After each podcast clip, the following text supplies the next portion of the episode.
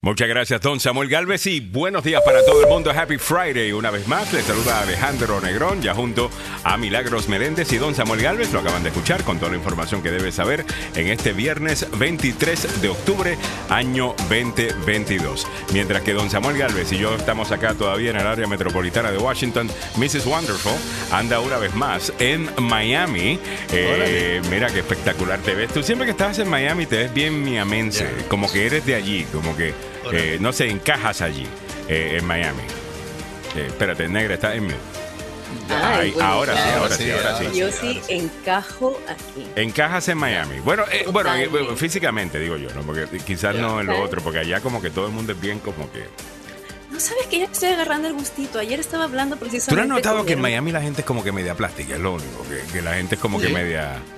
Sí. eh, Mira, eh, pero eso, sí. te- eso Chico, yo Tiene- pensé que todo el mundo tiene contra. allá. Oye, Sergio, hola.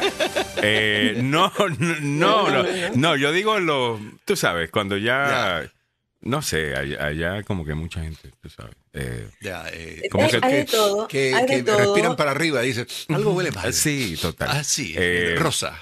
Y sabes que estábamos hablando precisamente de eso con. eh, me vine.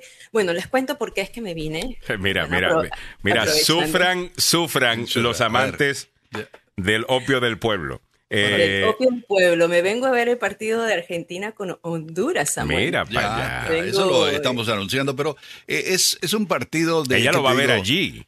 Sí, no voy va a estar ahí. Claro, voy a estar allí. Bueno, a mí me dijeron, tengo unos amigos que son argentinos, mis mejores amigos, Alejandro, tú los conoces, Ya. a eh, Andrea y Gustavo, y entonces me dicen, mira, ¿sabes qué? Vamos a ir a ver el partido y mira qué tú crees, qué nos recomiendan. Y yo, ¿cuándo van? La próxima semana. Ah, no, yo me apunto. Si yo tengo aquí mi, o sea, aquí tengo donde quedarme, ¿no? Ah, bueno, esa es la ventaja, esa es la y- y- ventaja. Sí, me sí, acabo sí, de registrar, me acabo de registrar. Ayer estuve tu en la conferencia de prensa. Ah, es un mira. Es, Es efficient, es un apartamento, yo lo he visto, es un apartamento, eh, o sea que un estudio. Eh, Ah, pero tiene estudio. baño, tiene cama, tiene todo. Tiene hasta, una, cocina tiene hasta cocinita y y- todo. Ya, Ya, entonces ya todo. sabemos dónde llegar cuando la familia no está ahí, entonces. Ya lo sabes. sí, está a ocho minutos del aeropuerto, está bien conveniente, eh, es aquí un lugar bien lindo Ya, en Coral tenemos que ir allá, tenemos que hacernos un viajecito para Miami. fíjate. Sí, sí, Eh, el único Vénganse. problema, mi socio, es que la situación allá en Miami, si tú hablas diferente a lo que está ahí, se pone complicada. No, ni te creas, Samuel. sí, lo- lo- a mí lo que me. Hay una cosa que sí me gusta de Miami y es esta: Sí. de que siento que estoy en un país latino. Hay, hay gente de todas partes, hay mucho argentino allá, mucho colombiano, sí. mucho venezolano, Ya. obviamente, y, o- Ya. y obviamente todo el mundo sea mucho cubano. Pero se ha mudado mucho puertorriqueño, mucho dominicano. Eh, hay de todo a- allá. Hay una mezcla muy singular. Ayer hablábamos con eso de mi hermano, por- eh, con mi hermano acerca de eso, de que cómo ha cambiado la demografía Ujú. y cómo te creen que aquí pues es republicano. Bueno, un gran número y la mayoría de mis, ami- de mis amigos acá son demócratas. Ah, mírame, yo ¿no? dije octubre. Y- Disculpa, Mili. Yo dije octubre. Disculpe, no es 23 de octubre, es 23 de septiembre. Septiembre, Ah, y ya ya, comenzó el otoño oficialmente, ya, Ya. con la madre naturaleza y todo. Y Samuel, ayer yo no allá. sabía qué hacer. Gracias, gracias a, eh, a Isa, a Isa Ortega. Ya. Gracias por.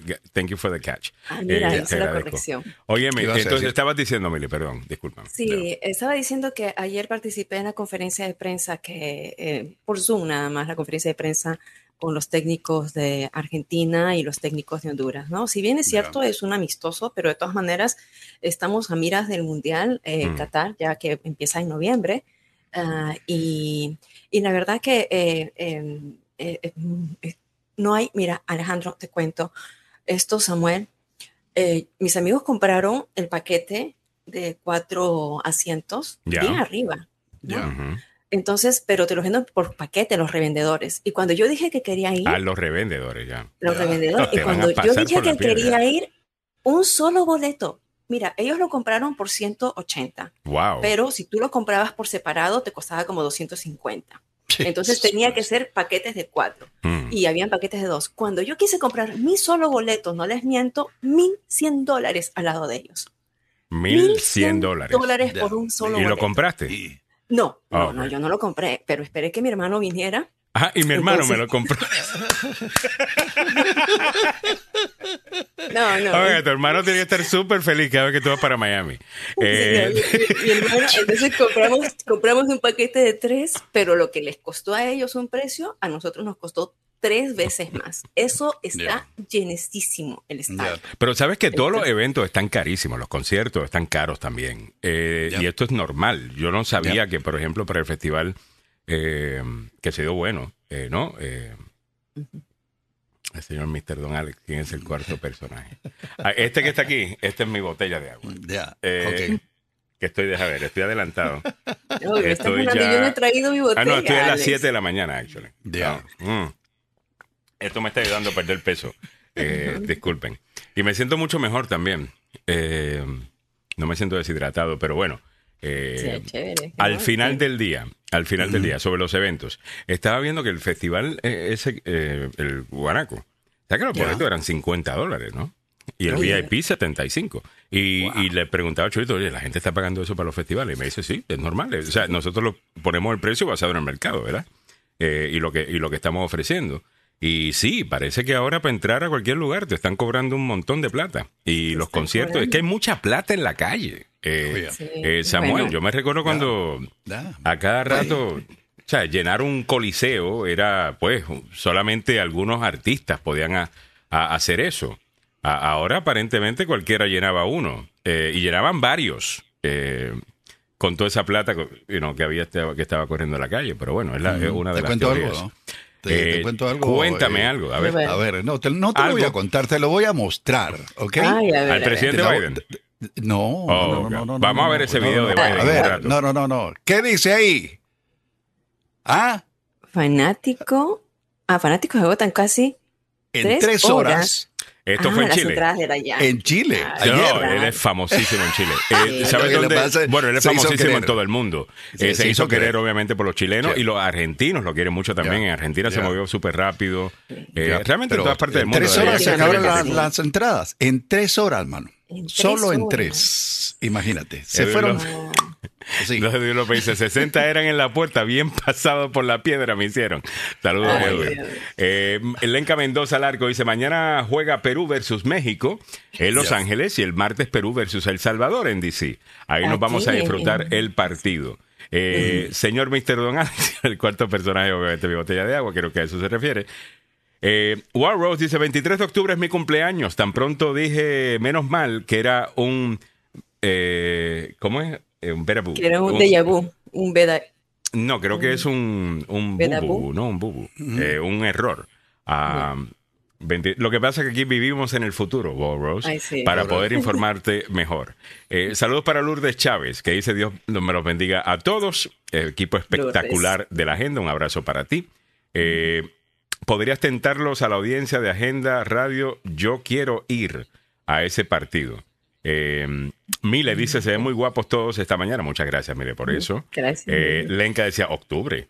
Isa, septiembre. Eh, gracias eh, a todos. Yo dije octubre Oye, empezando el yo show. lo escribí mal Oh, a o de repente fui yo. A lo mejor es por eso. de repente tú te estás echando la culpa. y No, fui no, yo. negra, está, no, no. yo- on Ah, a sí. Eso, eso ha pasado. Eh. No sería insólito. Sí, Eh, sí, yo a déjame- veces ya, ya me viernes- echo la culpa de todos los errores. ya, ya. Viernes Gajes del 23 de oficio, septiembre. muchachos. Viernes 23 de septiembre. Muy All bien. right, En el día de hoy vamos en breve a pasar con los deportes de don Samuel Galvez. Ya nos va a poner al día eh, con eso. En breve chequeamos los precios de la gasolina, chequamos lo que está en primera plana. Déjame leerte algunos de los titulares que, que vamos a estar trabajando en el día de hoy. El huracán Fiona levanta olas masivas de unos 50 pies, mientras las Bermudas, Canadá, se preparan para los impactos eh, de, todo esto. Ya, el huracán Fiona sigue dando de qué hablar. En Puerto Rico todavía la gente sigue sin electricidad. El Washington Post tiene un muy buen artículo eh, editorial, eh, más bien, el, eh, ayer, eh, sobre lo que debería hacer el gobierno de los Estados Unidos para ayudar a la isla. Y además de pues, darle ayuda y dinero y lo que sea, lo que necesitan realmente es cómo manejar toda esa bendita burocracia que no Un permite controlador. que el dinero eh, llegue a donde tiene eh, que llegar, porque hay que este permiso para esto y la burocracia puertorriqueña y después tienes que pasar por la burocracia estadounidense.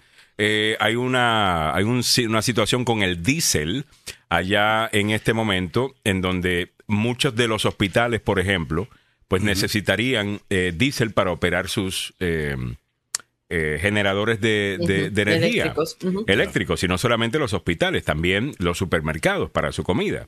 Bueno, tengo entendido que hubo un buque grandísimo que iba para, para allá, que, que llevaba un montón de diésel, que no pudo entrar porque la, la Guardia Costera estadounidense no los dejó entrar porque no estaban, bueno, pues, eh, pues todas las reglas, eh, no se habían seguido todas las reglas de una cosa, bueno, creo que ahora está por Venezuela. Eh, Al final del día creo que viene otro el sábado, pero parece que están eh, sin diésel.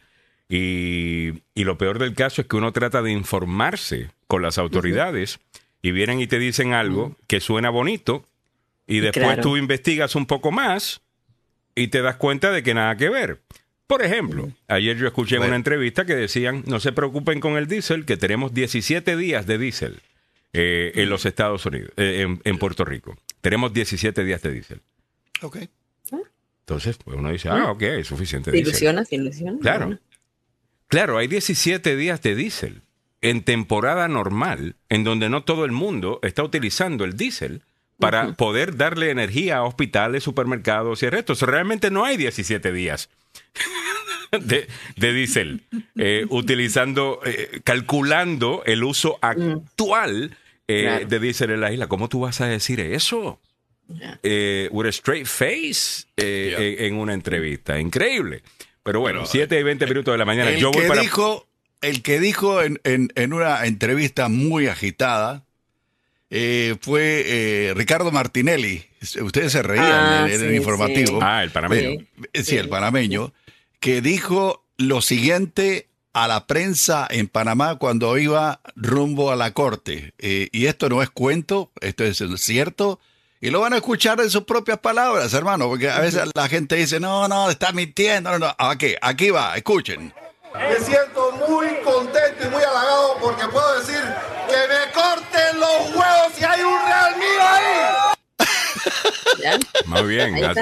Muy bien. Sí, sí lo porque corten. lo están acusando de haber recibido eh, dinero por debajo de la mesa de la firma Odebrecht, la brasileña, y Uy, esa diciendo, yo no, yo no me metí ahí, pero el problema es que él no se metió, Mm. pero gente amiga y familiares parece que le pasaron el billetito por debajo. Mira, Todavía... eh, toda eh, Latinoamérica, bueno, toda Latinoamérica, no puedo generalizar, pero Ya. muchos países, muchos líderes, en Perú nada más, todos los líderes que recibieron dinero de Odebrecht para en sobornos, Ya. eso es los Y, tentáculos y de, de esa nuevo, yo no compañía tengo la menor idea. Yo no tengo la menor idea de si él es culpable o no es culpable. Para eso hay un proceso eh, Mm. judicial. Eh. No ser el primer político que niega una cosa, ¿no? Y, y después sale otra. So, eh, Claro. Veremos a ver. Ese es el problema que tengo yo con los políticos. Pero eh, ahí salió, ¿no? Que, le, que se los sí, corten.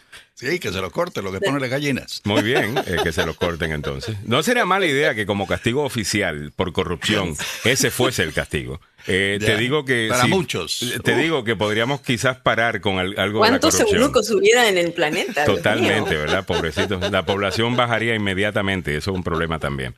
Eh, eso, claro que la población va a bajar, no va a haber procreadores. Ya, No van a haber. Ahí es donde está el producto. sí, señor. Ahí está. No van a haber Siete, corruptos, pero hay muchos que no son corruptos. Ah, bueno, eso, eso puede ser. Hablando, eh, rapidito, eh, la siguiente semana voy a estar en eh, fuera, bueno, voy a estar conectándome si puedo, pero voy a estar en Puerto Rico del martes hasta, hasta el domingo. Eh, lo más seguro que me pueda conectar, eh, si acaso no, no me conecto, me conectaré por teléfono si puedo o, o- Ya. o lo que sea. Así que allá tendré más información de lo que está pasando. Allá. situ. Mucho cuidado, mucho situ. cuidado, Alex. Sí, señor. Eh, Pero bueno, 7.22 minutos en, en la mañana. Bueno, pienso ir para allá a ayudar eh, en el proceso. Eh, ya me certifiqué con la Cruz eh, Roja. Hay un también un lugar de un shelter eh, de animales eh, que estamos mirando. También hay una finca. No son políticos, ¿no? No, ninguno. No, no, no, ni con ninguno. No, no, de- de- que es- Animales de y ya que voy a tener un este, machete en mano, creo que no me quiere alrededor de los políticos, fíjate. Eh, ya que voy a andar con machete cortando eh, eh, vaina. 7.23 minutos en la mañana. Mario González dice, si es político, es culpable. Es culpable. Sí. Vámonos rápidamente con Don Samuel. Ya tiene la información deportiva a esta hora de la mañana, los precios de la gasolina próximo y un video lo que no te quieres perder de lo perdido que andaba el pobre presidente Ay. Joe Biden. Da pena. Me da pena. Bueno, seguimos hablando de fútbol, pasión de multitudes. Opio del pueblo. Muchas gracias. Sí, oiga, esta va- este va a estar muy bueno, ¿ah? Italia va a jugar un amistoso con Brasil el 10 de octubre en Génova, en el marco de la preparación para el Mundial de Fútbol Femenino. Femenino. Ah, Ah. buenísimo. Eh, para el próximo año en Australia y Nueva Zelanda, ¿ok? Vámonos, los, Samuel, Az- los Azzurri, que lograron su pasaje hace un mes, chocarán con la Canariña en el estadio Luigi Ferraris, donde no se presentan desde hace 17 años tras el último amistoso que le ganaron a los daneses por 1 a 0. En ese escenario, Italia disputó tres partidos con un saldo positivo de dos triunfos y un empate invicto que intentará sostener frente a Brasil, que ocupa el noveno puesto en el ranking femenino de fútbol. Siempre en Italia, Italia va a recibir hoy a Inglaterra, esto va a estar bueno también, por la quinta y penúltima fecha del grupo 3 de la primera categoría de la tercera edición de la Liga de Naciones, que se va a completar con el duelo entre Alemania y Hungría, que ha saltado al mundo eh, futbolístico eh, en un importante brinco, oiga, increíble. Pero bueno, eh, a veces se dan cosas y casos así. Los húngaros están jugando muy bien. El director técnico italiano Roberto Mancini sumó al mediocampista Sandro Tonali a la lista de baja que había presentado. Matteo Berratti, Matteo Politano y Lorenzo Pellegrini son reemplazados por Davide Presetti, Salvatore Esposito y Marlo Gambiadini, respectivamente. O sea, van a cambiar eh, prácticamente un cuarto del equipo. En estos días nunca se entrenó con el grupo, no puede jugar ni mañana ni el lunes en Budapest, indicó Mancini sobre la ausencia de Tonali de cara a los duelos ante Inglaterra en el Giuseppe Meazza y contra Hungría en la última zona. La ausencia de Tonali será motivo de tristeza para los tifosi del Milán, que estarán entre los 40.000 personas que van a estar en el partido número 60 de la Zurra en Milán, donde la soprano Carly Paoli entonará los himnos de cada país. Y como anunciaba mi queridísima Mili, Argentina enfrenta hoy a los catrachos en un amistoso que representa una de las últimas posibilidades para el director técnico Leonel Scaloni de sacar conclusiones en relación de la lista definitiva de jugadores que se va a llevar a la Copa del Mundo. El duelo entre Honduras, que finalizó último en el hexagonal final de las eliminatorias de la CONCACAF, eh, algo inaudito para los catrachos, porque habían estado jugando muy bien. Los, tres mejores equipos de Centroamérica son eh, Honduras, Costa Rica y Panamá. Dejando de lado a México, Estados Unidos y Canadá, por supuesto. Bueno, el, el- el, eh, partido se va a jugar en el Hard Rock Stadium en Miami an- y será el antepenúltimo del combinado albiceleste encabezado por Lionel Messi antes de enfrentar el martes a Jamaica que poco que tampoco se clasificó para este mundial y también va a servir con va a servir como sparring para los argentinos y finalmente a los Emiratos Árabes Unidos su último rival el 16 de noviembre en la capital Abu Dhabi. Me gustaría saber cuánto va a costar la entrada a ese partido porque ahí hay plata, hermano. Ahí hay dinero. Argentina, que cerró a seis puntos de distancia y con un partido pendiente de resolución justamente con Brasil, debutará en la Copa del Mundo el 22 de noviembre frente a Arabia Saudita el grupo C, que completan Polonia y México. Su rival en la segunda fecha, que se clasificó junto con Canadá y Estados Unidos, Costa Rica lo hizo al derrotar a Nueva Zelanda en el repechaje. Los hondureños, que tras una frustrada clasificación mundialista despidió- despidieron al colombiano Hernán Darío Gómez y lo reemplazaron con el argentino Diego Vázquez, intentará dar la sorpresa ante un rival ante el cual cayó cuando chocó la última vez en el 2016 con una Argentina al mando de Gerardo Martino, ¿se acuerdan? Hoy director, el Tata, hoy director de México, que se impuso con un gol de Gonzalo el Pipita Higuaín. ¿Cómo está el tráfico en la capital de la nación a esta hora de la mañana? Con algunas complicaciones. Hay que contárselo. El problema más serio está en el Beltway, en la parte externa a la altura de la Interestatal 66. El accidente ocurrió hace 10 minutos. Hay una vía que está complicada en ese sector. Interestatal 70, viajando este antes de South Mountain, en el área donde está el, descanso de los conductores. Ahí siga la dirección de la policía porque algo ocurrió y hubo un accidente. Hay escombros tirados por el camino de la ruta 50 viajando rumbo al puente de la bahía Ches Chesapeake. A través, digo a propósito, eh, quiero contarles de que las autoridades encargadas del cruce del puente advirtieron hay un poco de brisa. Más allá de 40, el, el camión grande se, se, se mece de un lado para otro y a veces se corre el riesgo de que, obviamente, haya algún accidente. Así que tome las precauciones del caso, no se arriesgue. El fin de semana va a estar sabroso, el domingo vamos a tener un poco de lluvia, pero en términos generales creo que estamos entrando a la zona ya oficialmente y a la zona del otoño. Muy bien. Así que, por favor, tome las precauciones. Les recuerdo que este informe del tránsito vehicular y el deporte llega a ustedes por una cortesía del abogado Joseph Maluf, Eso. la demanda más rápida del oeste. si usted se ve envuelta, envuelto, en- envuelta, envuelto en un accidente, primero vaya al hospital. Y después déle una llamada al abogado Joseph Maluf, con licencia para trabajar en Washington, Maryland y Virginia, y dos oficinas para su servicio. No olvide, eh, tiene una oficina en Gatesburg, Maryland, y también una en Fairfax, Virginia. El número telefónico 301-947-8998, 301-947-8998, el abogado Joseph Maluf, la demanda más rápida del oeste. Muchas gracias, don Samuel Galvez. Vámonos a checar las condiciones o más bien los precios de la gasolina, que es lo que viene a continuación. Esto presentado por el abogado Carlos Salvado, salvadolaw.com. Si ha estado en un problema criminal, no importa el que sea, usted tiene abogado. Se llama Carlos Salvado, salvadolaw.com. Ser acusado de un crimen puede tener consecuencias graves sobre su estatus migratorio Yo soy el abogado Carlos Salvado. y sé cómo ganar en corte. No se declara culpable antes de hablar conmigo. 301-933-1814. Y voy a utilizar la cama de tráfico eh, para este reporte, Samuel, porque así nos montamos en el carro y ya se puede manejar un poquito más en el auto. Órale. Eh, con este precio de gasolina que está un poquito más barato. Aunque a nivel nacional te cuento que no ha cambiado. Estos son los precios de gasolina para hoy 23 de septiembre. Septiembre, Alejandro, no octubre, septiembre. septiembre. 3 dólares Estamos- 68 centavos, no ha cambiado a nivel nacional. En DC tenemos 3 dólares 76 centavos, ha bajado un centavo. Subió un centavo en el estado de Maryland, ahora 3 dólares 44 centavos. Y bajó un centavo en Virginia, donde ahora pagas 3 dólares 37 centavos por la regular. Por la regular, obviamente. La, Ya. la, la, la premium un poquito más. aquí. Claro que sí, Ya. porque este es el promedio. Recuerda, Samuel, Ya. que eso incluye también en Virginia Arlington, que es carísima. Claro. Y también a donde fue el terremoto, ese aguaje de terremoto que tuvimos aquí en el 2011, eh, que jamás yo había escuchado ese lugar en Virginia. Ah, pero, Vale, ¿Cuál fue esa? ¿cómo se llamaba ese lugar? Yo me recuerdo, no, que en tal, eh, tal lugar, ¿y dónde es eso? Huntington, Huntington. N- No sé, no, No, estoy no, seguro, pero podemos Bueno, checar pero esa información. Fairfax, Fairfax y Arlington eh, son las más caras. Prince William, eh, John Fries eh, la encuentra más barato. Por mi casa en Annandale, en la Back Creek Road, en la encuentras a 317. Mm. ah, 3.10, y- pero también encuentras unas colas bastante grandes, así que A la audiencia, ¿por cuánto? ¿Cuánto pagaste la última vez que echaste gasolina?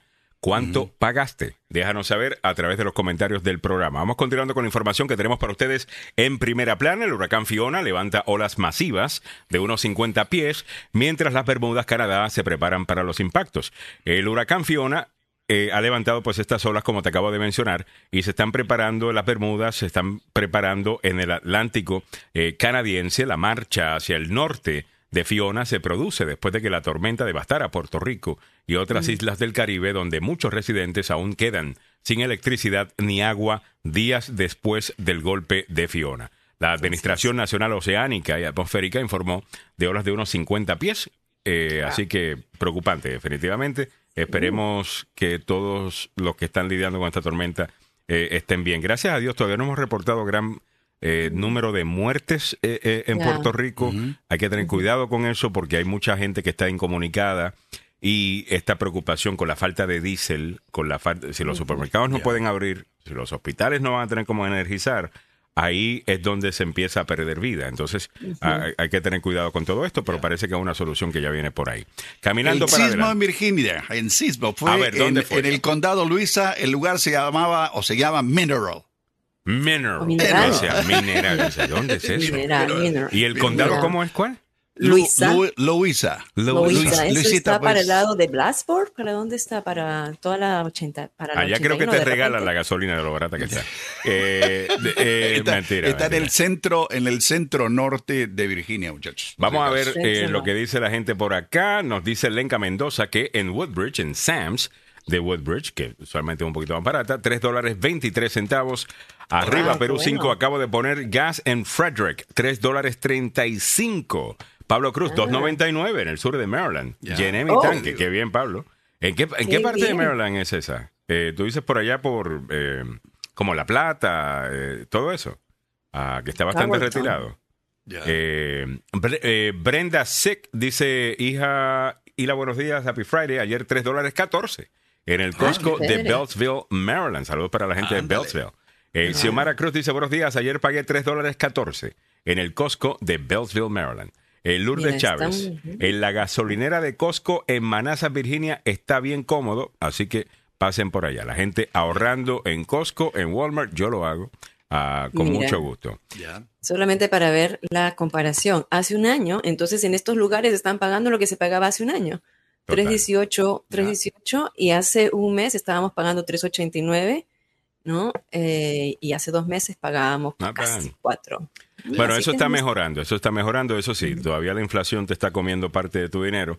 Eh, le seguimos prestando atención a eso. Caminando para adelante, Rusia inicia votación de anexión en cuatro áreas ocupadas de Ucrania. Rusia ha lanzado un referéndum en cuatro áreas ocupadas de Ucrania el viernes que se espera sean utilizadas por Moscú para justificar la anexión, pero Kiev la capital de Ucrania, dijo que la votación era obligatoria y los residentes fueron amenazados con castigos si no participaban. Eh, otro truco de eh, Vladimir Putin, ¿no? Eh, Los referéndums ocurren en Luhansk, Donetsk, Kherson y Zaporizhia. Si estoy pronunciándolo bien, disculpen. en, en español es en español es Gerson, Gerson y en español Zapor, Zaporilla. le- Zaporilla. le pronuncian así. Ok. Las votaciones sobre si las regiones deberían convertirse en parte de Rusia comenzaron después de que Ucrania recuperara a principios de este mes grandes extensiones del territorio en una contraofensiva. La guerra de siete meses de Rusia ha matado a decenas de miles de, de- eh, ha desraigado a millones y golpeado la economía mundial. ¿Ok? Una agresión que comenzó Rusia eh, le guste o no a alguna gente. 7.35 minutos en la mañana. ¿Algo más que quieran comentar sobre esto? Y si no, me muevo para adelante. Sí, solamente que hay que hacer acotación de que estas zonas eran las zonas que estaban ya desde hace rato en conflicto, ¿no? La zona de Donetsk y Lungas, esas zonas que estaban para el lado pegadas a Rusia, y que en el 2014, en el 2014 hicieron lo mismo con Mm. Crimea, que es eh, la, la península, y se anexaron, aunque eh, la comunidad exterior hasta ahora no reconoce esa anexión como una que sea legal. Oye, se supone que tomaran Ucrania. ¿En cuánto tiempo era que le van a tomar, Samuel? Seis, seis Eh, días. En seis días. Eh, En ya seis van más de seis meses eh, en, esto. Lenca Mendoza Bueno. dice, eh, a ver, no, Moisés Pérez nos dice, buenos días, usando el app de Wawa, yo pagué 3 dólares 4 centavos, parece que es un especial Ah, el app. chévere. Y Pablo Ah. Cruz dice, efectivamente, que está en La Plata, me cuentan que por allá es muy, muy lindo, aunque peligroso con algunos, pasan tornados por allá y ese tipo de cosas. Saludos Mm. para la gente de La Plata. Wall Rose Perfecto. dice, se le están escapando los ciudadanos de Rusia porque se quieren reclutar obligatorio militar, totalmente. Oh, yeah. Claro, Lo dije ayer. Estaba escuchando, estaba un especialista en esto, Samuel, eh, ayer decir que esto está a punto, esto se puede convertir en un conflicto mucho, mucho, mucho más grande en cualquier momento y que Vladimir. Putin es súper peligroso y a menos de que alguien decida que algo le suceda a Vladimir Putin, you know, esas cosas que sucen a la gente eso en, ¿no? Rusia, donde se desaparecen, se, gente, caen, sí. accidentes, Se caen ¿no? se de sí. los edificios, explotan los carros, se envenenan. Ah, no, muy mala la comida de Rusia, aparentemente. A cada rato los políticos se envenenan allá, fíjese. Estamos, Ah, estamos a- siendo Estamos, no, no, total, sarcásticos. sarcástico, total. Pero lo que quiero decir que él estaba diciendo, mira, si no hacen eso, e- ese tipo su ego no le va a permitir echar para atrás. Eh, Ya. Moisés de Pérez dice, tienes que agregar una tarjeta de crédito o débito para el descuento. Muy bien. Cojute City Ah, mira. Galvez. Tercera guerra mundial a la vuelta de la esquina. Ya lo dijo el hijo de Putin. A eso me refiero, Cojute. Eh, Claro. Mucha gente está hablando de, de eso y eso es muy peligroso. Específicamente, eh, específicamente con algunas de las cosas que estamos viendo acá en los Estados Unidos. Yo no sé, eh, sinceramente, en breve ponemos el video de Biden. Pero, wow, ese video me preocupó bastante. Déjame moverme Sí. para adelante con otras cosas que debes saber Oye, En tengo el- algo bueno de Biden, te cuento. O- Ok, en breve lo, lo ponemos. lo- claro que sí, vamos a decir algo bueno. Samuel, no te preocupes. Eh, vamos a- no vamos solamente a atacarlo, solamente vamos a presentar el video. per- perfecto. La Corte Suprema permite la ejecución de un recluso en Alabama. Una Corte Suprema de Estados Unidos dividida dijo que Alabama puede proceder la noche de este jueves con la ejecución de un recluso condenado por un tiroteo en su lugar de trabajo en 1999. Esta decisión fue 5 a 4. Los jueces anularon una medida cautelar que había impedido que la condena letal de Alan Miller siguiera adelante. Eh, estamos hablando de una corte mucho más conservadora hoy día. Hay un montón de cosas que van a tratar de ver y tratar de nuevo, ¿no? De, de- de argumentar y tener un mejor Yeah. fallo con una corte más favorable. Eh, Otra cosita rapidito que debe saber Ryan Gratham. No sé si saben quién es. Es el actor Yeah. de The Diary of a Wimpy Kid y Riverdale. Diary of a Wimpy Kid, cualquiera que crió niños de los 2000 para acá, pues conoce el libro. Ah, y conoce también chico, eh, la, la- creo que es una serie de televisión que hicieron eh, respecto- Riverdale, que basada, basada en los cómics de Archie, la Riverdale. Bueno, Aquí pues el- este muchacho, ¿qué fue lo que hizo, Milly? Bueno, lo que hizo, ah, lamentablemente, eh, está sentenciado ya por haber asesinado a su madre. A su madre. A, a su madre, Alejandro. Esta es una situación, leí muchísimo sobre él y la situación es, eh, está en tendencia a nivel nacional, a nivel mundial. Ha sido condenado a cadena perpetua sin posibilidad de libertad condicional durante 14 años por el, al asesinato de su madre en 2020.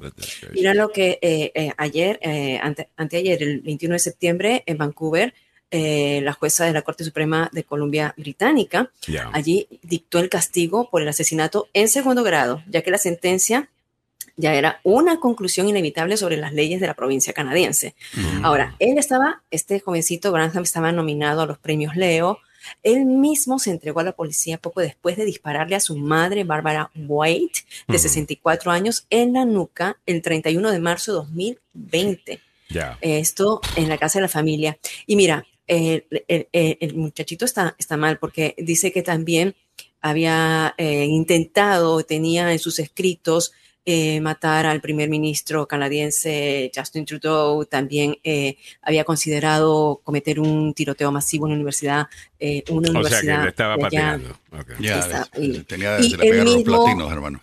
Él mismo mata a la madre, él mismo graba un video, o sea, graba el video y llama a la policía diciendo acabo de asesinar a mi madre y entrega la Horrible, evidencia. horrible. Entonces la sentencia eh, para este joven, eh, cadena perpetua Cadena por asesinar perpetua, a- a- pero- a, su madre.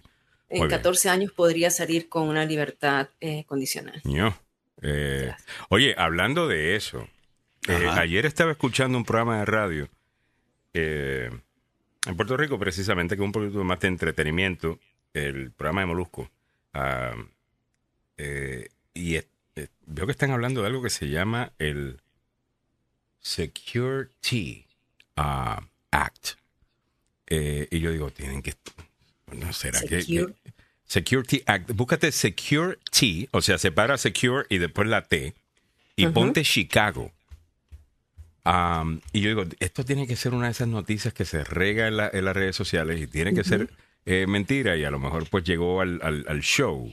Ah, porque inclusive el experto que tenían ahí Es- para preguntarle. safe- safety. Oh, safety será, sa- safety, Safety, eh, safety. Chicago. Y dice, será que el, exper- y el experto dice, mira, he tratado de leer, porque mucha gente me ha preguntado sobre eso, he tratado de leer un- algún informe de algún medio que me explique exactamente qué es, pero no he podido encontrar. Ah, y esto es algo que, y yo digo, bueno, ¿será que de- debe ser mentira? Entonces me pongo yo a investigar. Y me doy cuenta que lo que pasa es que algunos medios no van a cubrir eso porque tendrían que ofender quizás a, la- a ciertas sensibilidades de ciertos partidos Fox lo tiene. en, en, en Chicago y es básicamente un sistema en donde van a levantar el sistema de cash bail. Eh, y esto es, un- esto es algo bien interesante eh, como, como tema, porque el cash bail, ¿qué es? A usted lo arrestan, usted es inocente hasta comprobado culpable, ¿verdad? Mientras le comprueban que usted es culpable, usted tiene derecho, si califica, para pagar una fianza. Y con eso usted le dice al Estado, aquí tengo mi dinero, usted lo tiene, si acaso lo vengo, pues lo pierdo y encima de eso me meto en un problema por no, por no presentarme. Es como una aseguranza. hay un legítimo, hay una, una queja legítima con el sistema de cash bail y es esta. Si eres pobre y cometes cualquier crimen, pues pequeño, muchas veces terminas preso por más tiempo de lo que incluso sería la máxima sentencia de ese crimen porque no tenías plata para pagar la fianza.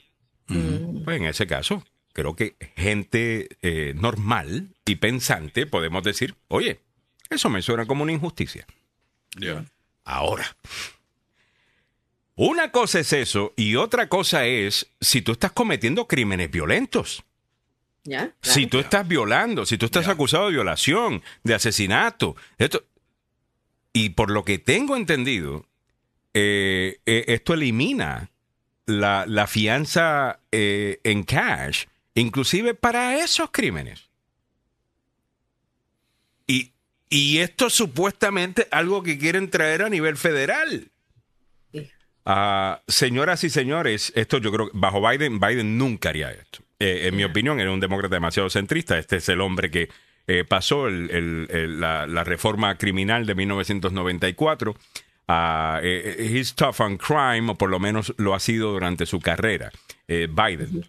Ahora, algunos de estos woke están con esta vaina de que nadie debe ir nunca a la cárcel sin ninguna razón. Eh, Y si ese es el caso, mi hermano, eh, esto está feo, feo, feo, feo para la foto. para, para los que propongan estas, eh, estas ideas. Pero bueno, lo quería mencionar rápidamente. 7.44 minutos de la mañana. Vamos a buscar. Billy, te, te encargo ahí, por favor. eh, que Ahí está, que- te lo- No, no, para lo- que haga lo- la investigación Ah, claro que sí. de lo que es, Y- porque lo que me dicen es que es para cualquier tipo de crimen. Yo no me puedo imaginar que eso sea cierto. Ya. Eh, pero sí están recibiendo muchas críticas de lo que esto sería en una ciudad como Chicago, que tiene tanto crimen, eh, específicamente el sur de Chicago. Eh, a ver, Ya. Samuel, ¿qué, qué sabes sobre Eh? No, no, no, eh, eh, estoy eh, investigando. Esto es eh, la afiliada de CBS en Chicago. A ver. Joe and Erica, the question is whether there is simply misunderstanding or a deliberate misinformation to keep people confused about this law. I can tell you that social media has truly left people perplexed, and tonight we try clearing up the air. A ver. The SAFE-T Act has left so many confused as to when someone will actually step before a judge and whether they will stay locked up or get from behind bars. Conservatives don't like it, this. They need to fix it. and it's consuming attorneys. People are freaking out. This thing is all over social media. Lo que vos At decías, issue, the 700-page law, the abolishment of cash bail mandates for offenders. Bond should never be so high that people can't afford it, and that's the only reason they're in jail. Yet Republican candidate for Attorney General Thomas DeVore believes this law going into effect in January takes bonds completely off the table, giving those arrested the upper hand. because they're going to get a get out of jail free card. Once they're arrested, if they can't be detained, they're going to be let out. And once they're let out, there's no incentive to come back. There is no automatic get out of jail free card. so says former prosecutor and current criminal defense attorney Tamara Walker. I am not a political proponent. Walker says cash bail will not leave violent offenders with a pat on the back. The judge is going to look at the totality of the circumstances just like they do now. The totality of the circumstances in bond review is this Does the person pose a flight risk? Mm-hmm. Is this person a danger to people and or the community? Judges will still evaluate on those grounds. There's been a lot of talk of this law being a purge for those sitting in jail unable to pay cash bonds.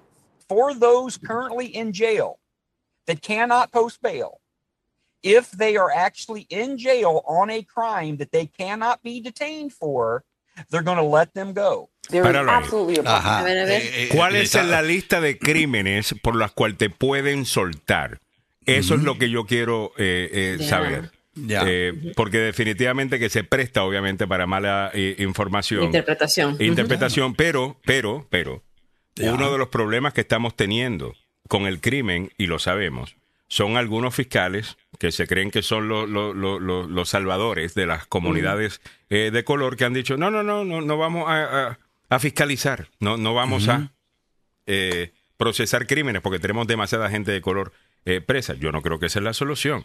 La, la- la solución es asegurarnos que esa gente no tenga necesidad eh, para cometer crímenes, por ejemplo, lidiar con la pobreza, lidiar con la educación, lidiar con actividades para los jóvenes. Eh, es- yo estoy totalmente de acuerdo con ese tipo de inversión social, pero no es simplemente ignorar crimen.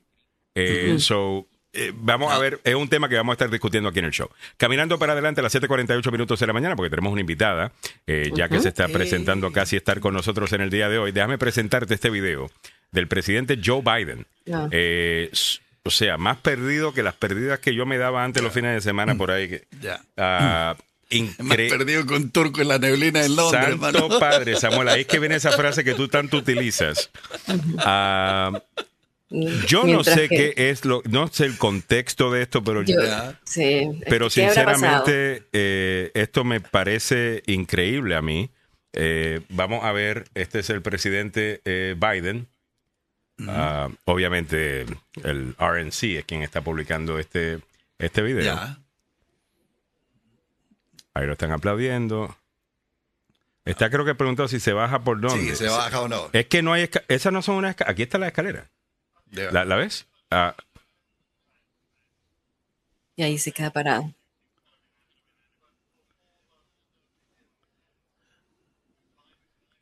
what the hell? Ay, Y el Señor le vuelve a dar las gracias y ahí es que uno se siente como que, espérate, ahí estamos lidiando eh, con el abuelito, ¿no? Que, que está, Sí. está teniendo un momento ah, y uno no sabe cómo, cómo hacerlo sin ofender, ¿me entiendes? O, o- o herir su sensibilidad. Lo que digan tampoco. los republicanos y los videos que presentan no está acorde con la realidad del día de hoy, donde hay dos encuestas de opinión pública que muestran a Joe Biden aumentando su apoyo a nivel nacional. Con Eso está muy bien, Samuel. Está bien, Sí, Samuel. y pero no hay ningún no problema. quita. Pero esto, eh, de, de nuevo, yo, yo no soy abogado de los demócratas ni, ni lo tengo que ser. Ya. Yo tengo que venir acá y decirte esto es lo que está pasando. Ah, ¿Cómo no? eh, eh, Pero esta no es la primera vez, Samuel. ya. Esta no es, es la relativo, primera vez. ¿no? Ya, Ahora, es relativo. Te doy un poco el contexto. ¿Dónde estaba Joe Biden? Él apareció eh, en una conferencia que se llama de reabastecimiento del Fondo Mundial en Nueva York. O sea, estamos hablando de una conferencia importante en Nueva York. Y este video fue tomado por el Comité Nacional Republicano, ¿ok? El RNC. El, El RNC lo está publicando, correcto. Está- sí, Ya. bueno, no, pero lo está publicando, pero tú ves que me imagino, o sea, si tú ves que el presidente está así, tú enfocas. Cuando ya está hablando el anfitrión, me imagino que el, que el, que el video. No, no, esto es un eh, video. oficial- Bueno, no, lo que pasa es que hay un montón de gente grabando en un Claro, evento es un como esto y tú te vas con el presidente. Por ejemplo, si yo estuviera allí, yo estaría como, o sea, como una persona que. Yo estuviera con dos, yo estuviera con este. Porque aquí, tú estás los- cubriendo un medio, tú estás cubriendo el evento. Pero una persona que fue allí para ver al presidente de los Estados Unidos está grabando. So, Sí. yo, yo- yo creo que eso es echarle la culpa a los republicanos. Por eso, no. Eh, ¿Qué está pasando con Joe Biden? Esa pregunta esa hay es que pregunta. hacerla. Y Eso. tenemos que saber si está bien o no, porque eso es para el bienestar del país. ¿Ok? Esto no es para echarle tierra a don Joe Biden, a quien eh, pensamos que ha hecho un trabajo, el mejor trabajo que puede hacer con toda la división que hay en este país. Se han logrado pasar un montón, de, eh, you know, pasaron el, el plan de infraestructura, nos sacó de Afganistán. Eh, estábamos viendo que COVID, pues la pandemia ya la declaró eh, que se acabó. Yo creo que todas esas cosas son positivas, pero yo no puedo tapar el sol con un dedo, ¿me entiendes? O sea, Claro, que el las presidente de habilidades los- cognitivas. que el presidente de los Estados Unidos esté eh, viendo así. Y no es la primera vez. Recuerden que cu- cuando Easter, eh, con lo que el Oh, Easter Bunny, y yo sí, decía, bueno, ahí lo sacaron de contexto, pero ya cuando son varios, ya uno empieza a prestar la atención. Mira que yo no he querido a- hablar mucho de esto al aire, pero Pero lo que más destaca en todo esto eh, es la gente de Fox News. Es- Mm, ellos eh, están yo entiendo, esperando pero que eh, cometa I understand un that. solo. Yo entiendo eso, pero un no- solo simplemente desliz. porque Fox News le guste Sí. que a Biden le vaya mal, no significa que si hay algo malo ma- que reportar de Biden no, no se debe decir. Eh, ¿Me entiendes? Mira, te voy a recomendar. Hay un Es libro- la prensa hay internacional un libro también. bien bueno que le estoy recomendando a todo el mundo. Se llama Broken News. Broken News. Mm. Esto lo escribe eh, un periodista que habla de cómo y por qué nuestro sistema eh, de información está roto. Mm. Eh, ¿Y por qué es eso? Eh, porque deberíamos ser, volver a ser árbitros y no a ser partidistas. Y, y si vamos a ser los verdaderos árbitros, pues tenemos que por lo menos tirar una tarjeta amarilla aquí. ¿Me entiendes? Y decir, espérate, what's happening? O sea, ¿qué, qué, qué está pasando? Um, dice Pepe Villalobos, buenos días, a veces lo veo a Biden y me acuerdo a la película de Manchurian Candidate. Ah, come Eh, on, man. Come on. Pablo Cruz dice, la verdad que ya está viejo y se pierde. Tiene arranques de Alzheimer, dice Pablo Cruz. Cojute City Galvez, ¿con quién juega El Salvador este día? ¿Será que gana? ¿Alguien sabe? Eh, Va a ganar, va a ganar. Experiencia de nuevo. ay. El Salvador juega con Perú el martes. El. Salvador juega con Perú el martes y hoy día juega Honduras con Argentina aquí en Miami. Bueno, Dice yo voy a Will hacer un Rose, y aquí es donde yo me preocupo. Es- realmente yo estoy más preocupado por, por el bienestar de Joe Biden, pero estoy con Wall Rose. Dios nos libre si caemos en la mano de la vicepresidenta. Eh, porque Ay, no, esa está más perdida que. Biden y no, y no porque está viejita, eh, sino porque simplemente está perdida. Óyeme, a las 7.54 vamos caminando para adelante. Alguien que nunca está perdida, eh, aunque se pierda algunas veces de- de- del programa, pero sabe mucho y nos encanta hablar con ella, es la psicóloga María Jimena Rodríguez, que ya nos acompaña, la a Colombian Coach. Colombian Coach, bienvenida al, al programa, ¿cómo está? Hola, buenas, buenos días a todos. Qué rico estar acá. Sí, siempre chévere tenerte. estar con, con- contigo también. Eh, bueno, hablemos un poquito de- del tema de hoy. El tema de hoy tiene que ver con adicción. Es muy interesante este tema porque sabemos que los Estados Unidos está viendo el tema de adicción de una manera distinta hoy día. Eh, Antes eran, you know, esa gente que son unos drogadictos, ahora lo están tratando más como un problema social, como un problema médico, un problema que necesita más compasión que, que castigo. Y el tema que tenemos para la doctora en el día de hoy es cómo saber si el hijo de uno es adicto a las drogas. Milagros. ¿por qué el tema? ¿Por qué? Porque en esta semana, bueno, ya la semana pasada hemos visto que las incidencias de sobredosis eh, y muertes por sobredosis en los adolescentes han aumentado, específicamente con estas drogas sintéticas. También vimos al presidente Petro lanzar un mensaje de urgencia al respecto ante la ONU diciendo que se está perdiendo las batallas contra las drogas, que el, el sistema que se ha aplicado no, no sirve. Y bajo este contexto, eh, ¿cómo es que los padres podrían reconocer, ¿no? Muy bien. Si tu hijo está adicto a la droga. Y- Bueno, hay dos temas ahí con Petro y si la- el combustible es más peligroso que la cocaína, vamos a hablarlo eh, también en la siguiente hora. Pero sobre, ¿cómo, uno sabe que, que el hijo de uno es adicto a la droga? ¿Cuáles son los, cómo, cómo uno se da cuenta? Eh, no, pues es muy, yo digamos que uno como papá, yo creo que uno sabe, uno sabe sin saber, uno de papá sabe cuando uno, uno, uno siente la cosa.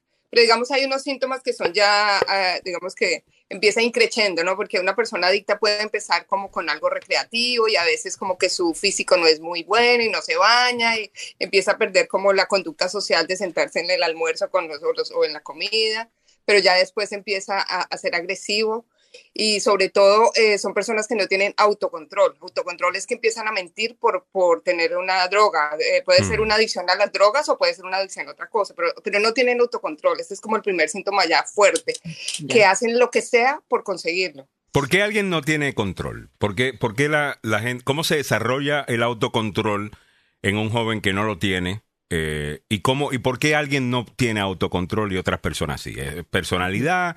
¿Es el ambiente en donde uno se cría? ¿Cómo funciona esto? Sí, eso viene de, eso viene de, de- de- de antes, pero digamos que en el ambiente donde yo me crié es súper importante. Cuando yo lo veo, yo veo a mis padres que están en orden y que mi papá es el que pone la regla y dice aquí no se hace eso y que mi mamá cuando dice que no me da un permiso no me lo da. Entonces Ya. yo aprendo que las cosas se hacen así. Pero cuando yo lo que veo en mi casa es que no hay autocontrol, que no hay regulación, que no sé, que el uno come todo el día, que el otro duerme todo el día, o, pero no es la única causa. em, o que empiezo a ver algo que no funciona, pues yo no me controlo. Eso sí es básicamente desde- como yo lo veo desde pequeño. Eso sí es básicamente desde ahí.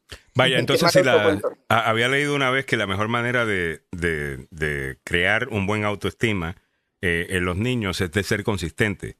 Ah, por ejemplo, de que si lo vas a castigar por una cosa hoy, asegúrate de castigarlo mañana por la misma cosa, que no puede ser solamente cuando tú estás de buen humor o estás de mal humor, porque el niño no sabe si es que él está, eh, si es que él no vale o es que ha roto una regla. Eh, porque si algunas veces puedo y algunas veces no, pues a lo mejor depende en cuánto me quieren y cuánto no. Creo que ese fue el análisis que, que escuché. ¿Qué nos puede decir de eso?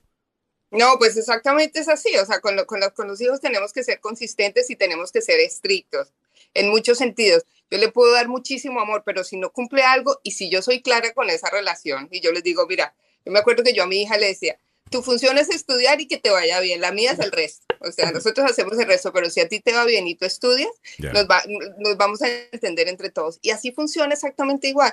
Si yo soy claro, si yo le digo las cosas como son, y no tengo que extenderme, yo simplemente se lo puedo decir con una, con una frase muy sencilla y decir, mira, si rompes esta regla, el domingo te voy a quitar el celular y lo cumples y ya, y sin pelea ni nada. Él aprende que hacer la cosa o ella aprende que hacer la cosa. Pero el tema de las drogas tiene que ver mucho más con cosas mucho más atrás. Es, es un tema complicado y yo quiero decir algo. Ese día Petro dijo algo que a mí me gustó y dijo, los, la soledad de los americanos la está, la está pagando la selva. Y me pareció como, tiene toda la razón, porque es que el, el tema de la droga no tiene que ver con tiene que ver es con la soledad, con, con, tener demasiado y tal vez nadie me mira, con qué es lo que pasó con las familias, ¿no? Entonces...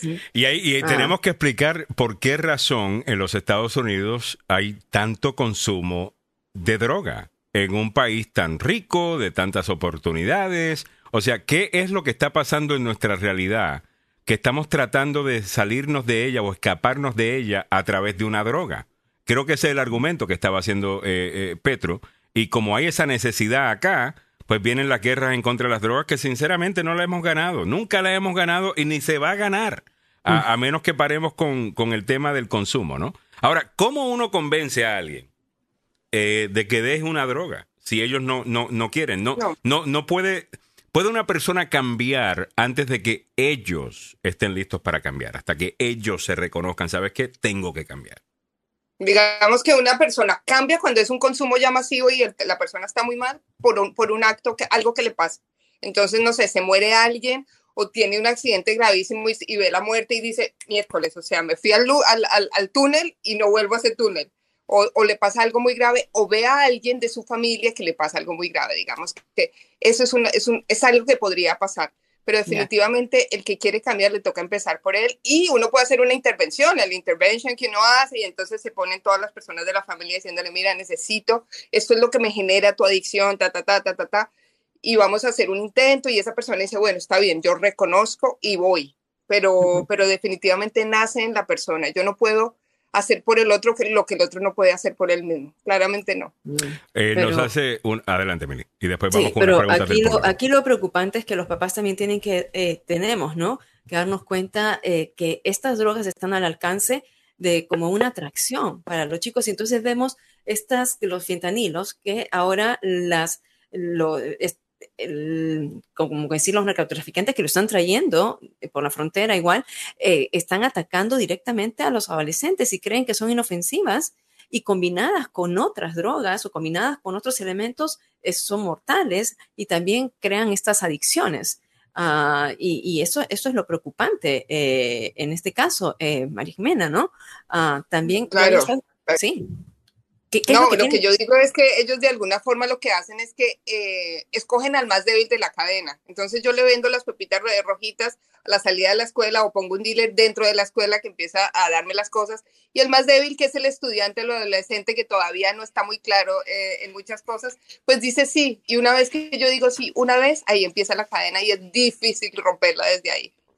Muy bien, muchas gracias a, a, la doctora Mera Jiménez Rodríguez, la Colombian Coach, arroba Colombian Coach, búsquenla en las redes sociales, tiene un podcast muy interesante y, muy, y publicaciones que te van a hacer pensar y, y, y a, eh, a, re, a, reflexionar. reflexionar. Total. Eh, Nancy Onassi dice, ¿cómo se declara una persona bipolar? ¿Cuáles son las señales de una persona bipolar? Bueno, bipolar es una, eh, la bipolaridad es otra cosa, pero una persona que tiene, no es que es, sino tiene, y es diferente, ¿no? No soy, pero tengo. Eh, bipolaridad es una persona que puede estar en un mood, un día está muy feliz, al otro día está muy triste, o no puede ser de un día a otro, puede ser que una vez en la vida le da un episodio supremamente de, de manía, de manía es que está súper enérgico, está Contento, feliz, lleva una semana, sí, pero impresionante, con mucha energía, y de pronto, pum, se cae, y se cae por completo y ya está en la tristeza absoluta, o sea, son los polos opuestos. ¿Y a qué se debe la bipolaridad? ¿Qué es lo que sucede dentro del, del, del cerebro? ¿Es una falta de algún químico? ¿Es un desbalance químico? ¿Es falta de, de, de algo? ¿Cómo se, ¿Y cómo se trata? No, pues básicamente se trata con pastillas, con medicamentos, porque si es un desbalance químico y, y tiene que ver con, con, el cerebro, o sea, realmente no es algo que se puede, se trata con, eh, eh, tú puedes ir a psicoterapia todo el tiempo, pero necesitas algo más. Entonces, eh, sobre todo es litio. Mm. Eh, pero ese es un tema mucho más complejo. Mucho más complejo. Bueno, le agradezco mucho a la psicóloga María Jimena Rodríguez, arroba Colombian Coach. No se lo pierdan siempre en sus redes sociales. Muchas gracias. Eh, Gracias. Un placer hablar contigo, como siempre. Un abrazo.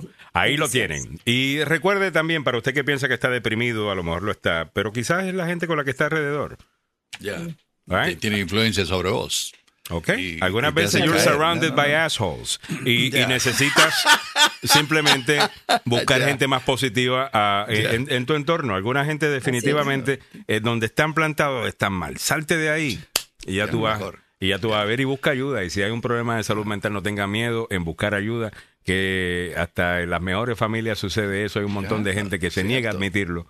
Eh, pero necesitan a- alguna ayuda y no hay eso no lo hace menos hombre no lo hace menos mujer no lo hace bueno déjame incluir a todo el mundo déjame ser inclusivo no lo hace menos eh, you know, del grupo que usted pertenezca eh, simplemente porque tiene un Ser problema. Busque ayuda usted es humano. Edith Salazar dice es más fácil que la familia y la comunidad acepte a una persona adicta que uno con problemas de enfermedades mentales y necesitamos tratamiento de por vida.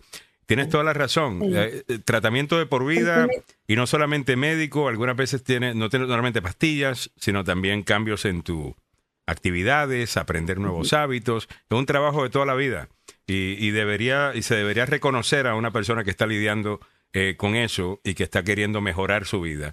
Y muchas veces lo que hacemos en el momento que nos enteramos que está lidiando con algo es verlo como que tiene, Sarna. sí, como que tiene algo roto. Ah, tú tienes. eh, Yo les recuerdo, les recuerdo que nosotros tuvimos un presidente que era bipolar, ¿no? Eh, presidente Alan Donald García. Trump obviamente era más que... Ah, ah, Alan García. Sí, no, no, en Perú. En Perú, o sea, bipolar, si estás bajo tratamiento médico, eh, porque ya esto tiene que ver no con la psicología, sino con la psiquiatría. La psiquiatría son médicos Ujú. que a- a- analizan, bueno, el, el cerebro, ¿no? Y, Comportamiento y mental, entonces, sí. y todos los, los componentes que podrían faltarle al cerebro, y tiene que ser con receta médica, también con, con ciertos Tu, tipos de... tu hermano es psiquiatra, cambio. ¿no? Mi hermano es psiquiatra. Totalmente. Entonces, eh, hablábamos de los problemas de salud mental, cómo han aumentado, y es súper, eh, es, es preocupante, ¿no? Porque todavía sigue siendo un estigma, eh, sí, sigue siendo un estigma, pero eh, muchas personas, ayer fuimos a un restaurante a, a- argentino, y él me dice, mira, el jefe, el dueño del restaurante era mi, mi, mi paciente, pero eh, se suicidó después, o sea, eh, después de yo le digo, wow, o sea, ¿qué pasó? ¿No? Mm. Pero él dice, lo, lo estuvo tratando por un tiempo, después ya, él ya, no, ya no iba más a- al tratamiento. Y, y la gente está pasando así, por estas situaciones, que están viéndose también más suicidios. La eh, gente joven. La gente y joven. se gente está joven y quitando la hombres. vida. ¿ah? Ya. Los hombres tienen una, eh, un índice Pe- de suicidio más alto que de mujeres. Pero sabes que yo también estaba, eh, publiqué esta mañana, eh, fíjate, no pensaba hablar de, de- de este tema en el día de hoy, pero publiqué esta mañana eh, un mensaje, a ver si lo puedo buscar para poder citarlo eh, eh, bien, eh, que dice que tenemos que sentir eh, y que muchas veces estamos tratando de escaparnos de nuestro dolor.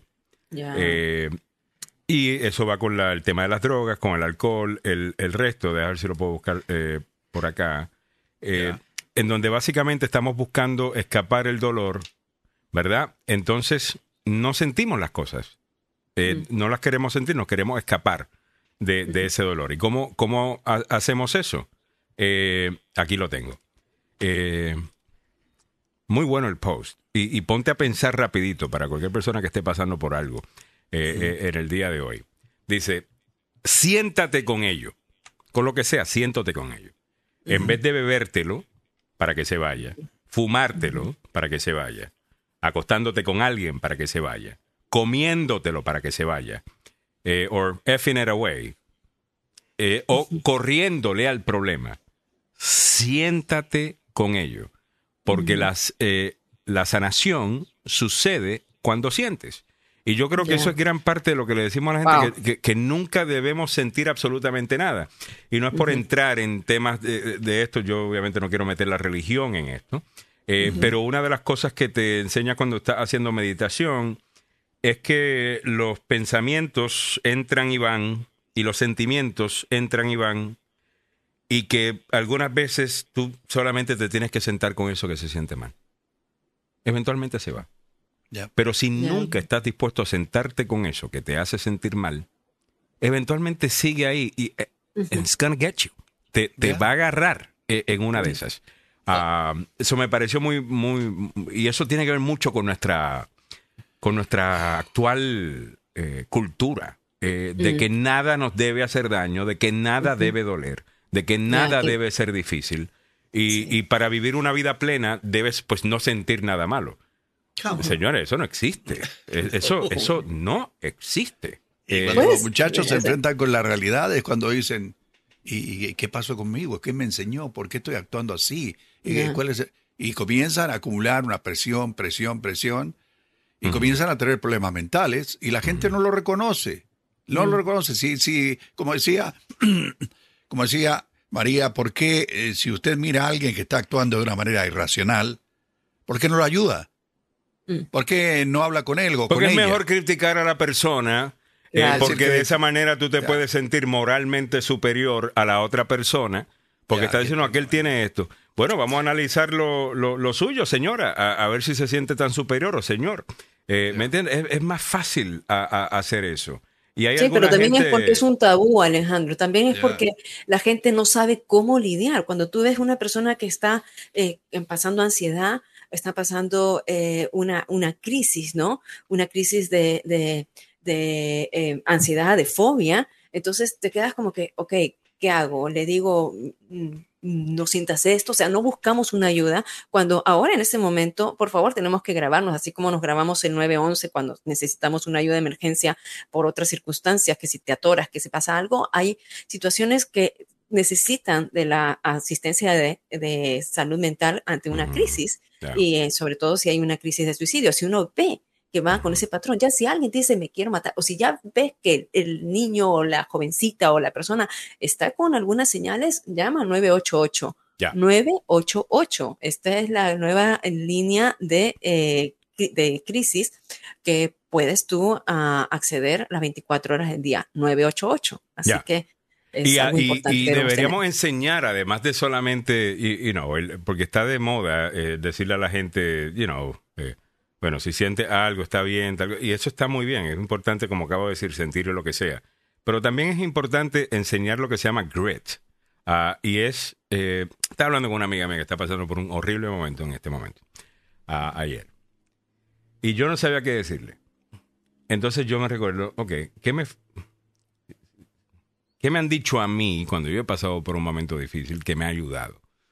Ajá. Entonces eso fue lo que le dije. Le dije, recuerda todas las batallas que tú has ganado. Y yo la conozco a ella por más de 20 años. Y le digo, ¿te recuerdas cuando te pasó esto? Saliste bien. ¿Te recuerdas cuando te pasó esto? Saliste bien. ¿Te recuerdas cuando te pasó esto? Saliste bien. Y todas esas cosas que te acabo de mencionar son menos, eh, son más pequeñas que lo- el problema con el que estás lidiando eh, eh, en este momento. Y eso le ayuda inmediatamente. Y, y no, algunas veces te tienes que recordar las batallas que ya tú has ganado. Ah, y eso es bien importante. Bueno, nos fuimos largo con el tema, me parece. eh, el tema de salud mental siempre va a ser interesante eh, en el show. Recuerda que tú puedes, mi hermano, tú puedes estar sin brazos, te puede faltar una mano, te puedes, pero tú necesitas tu cerebro y tu psicología al 100%, por lo más, lo más que puedas. Eh, para poder o- operar y, y cualquier trabajo a favor de eso yo creo que es bueno. 8 y 11 minutos de la mañana, pasemos con don Samuel Galvez, que ya tiene noticiero del tope de la hora plus 11. Eh, adelante, don Samuel. Gracias, Alejandro.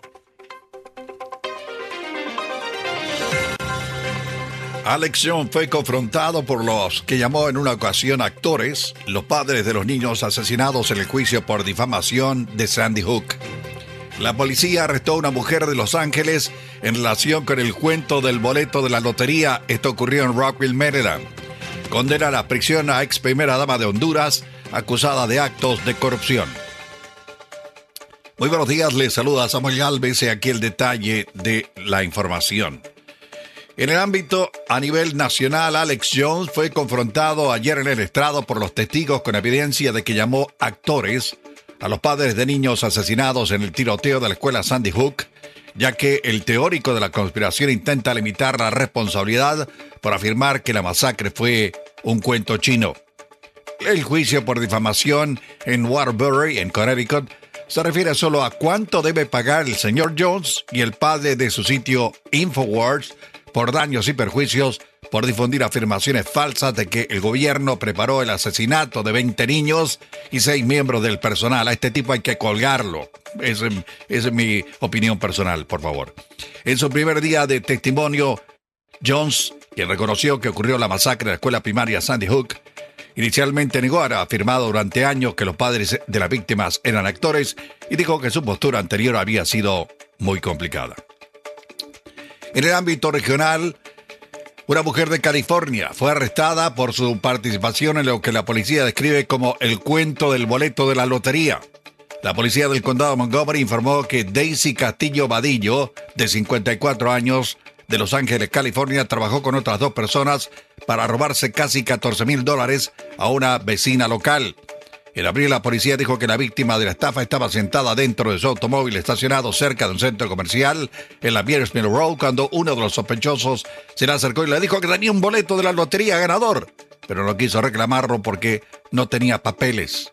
La policía dijo que Daisy Castillo Adillo luego se acercó a la mujer y al primer sospechoso y les ofreció ayudarlos y ahí comenzó el cuento ya por todos conocido.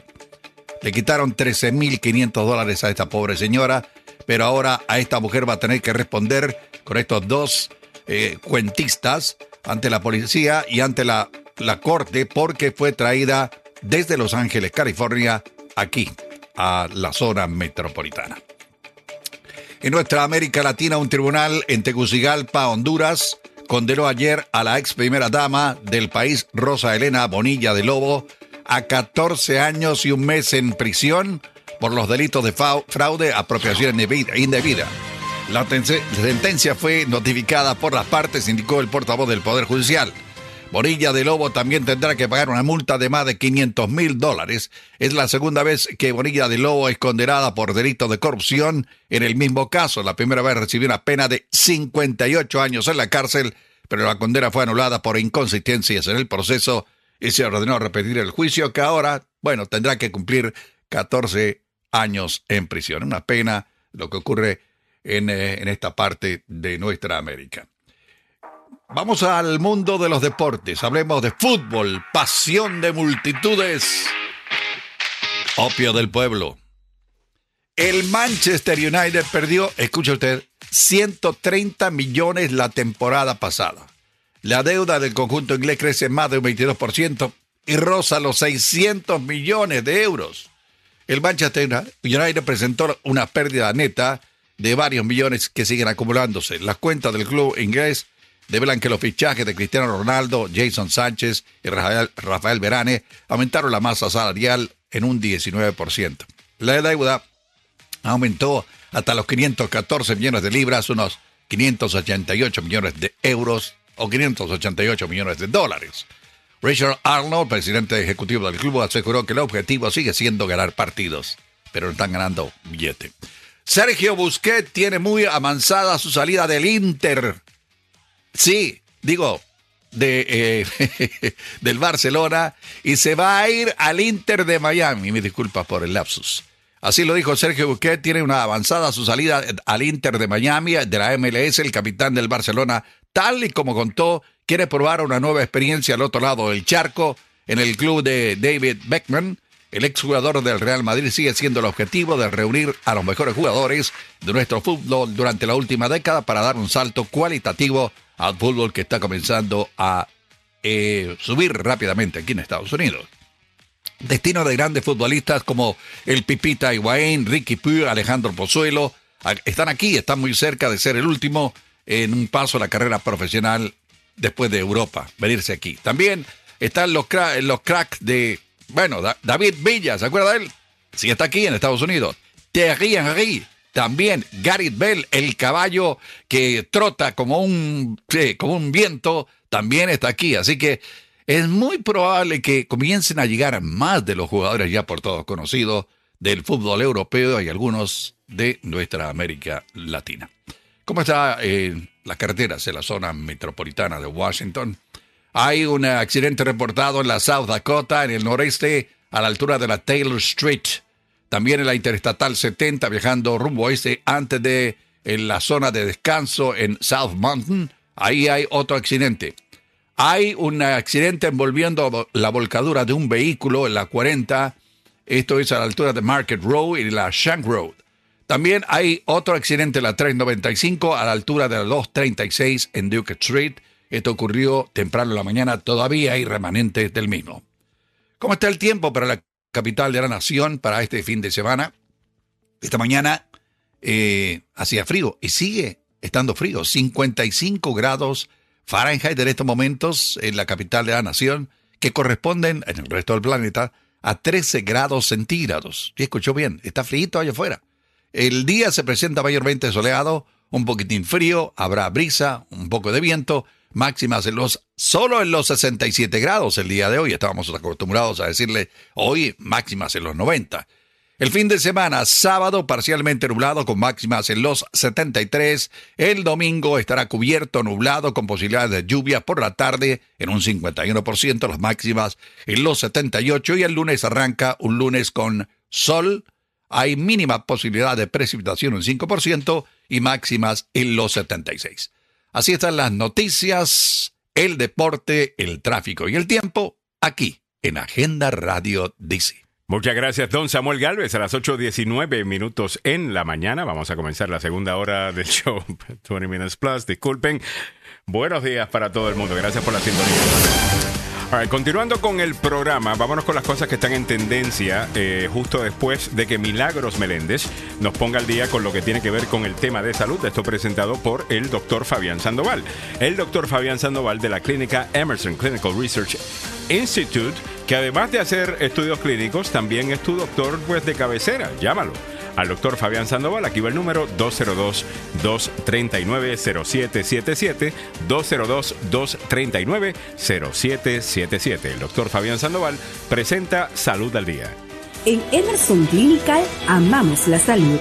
Con responsabilidad y compromiso lo demostramos, dando de nosotros nuestro mejor esfuerzo como profesionales, pero más aún como humanos, un compromiso que nos incita a crecer y presentarles una clínica con equipos de última generación para brindarte seguridad y confianza que solo Emerson Clinical te puede dar. Emerson Clinical, la clínica que ama la vida. Llame al doctor Fabián Sandoval al 202-239-0777, 202-239-0777. A ver, Milagros Meléndez, ¿qué está pasando en el tema de salud? ¿Cómo vamos? Ah, Alejandro, te doy unos titulares y ahí presta atención.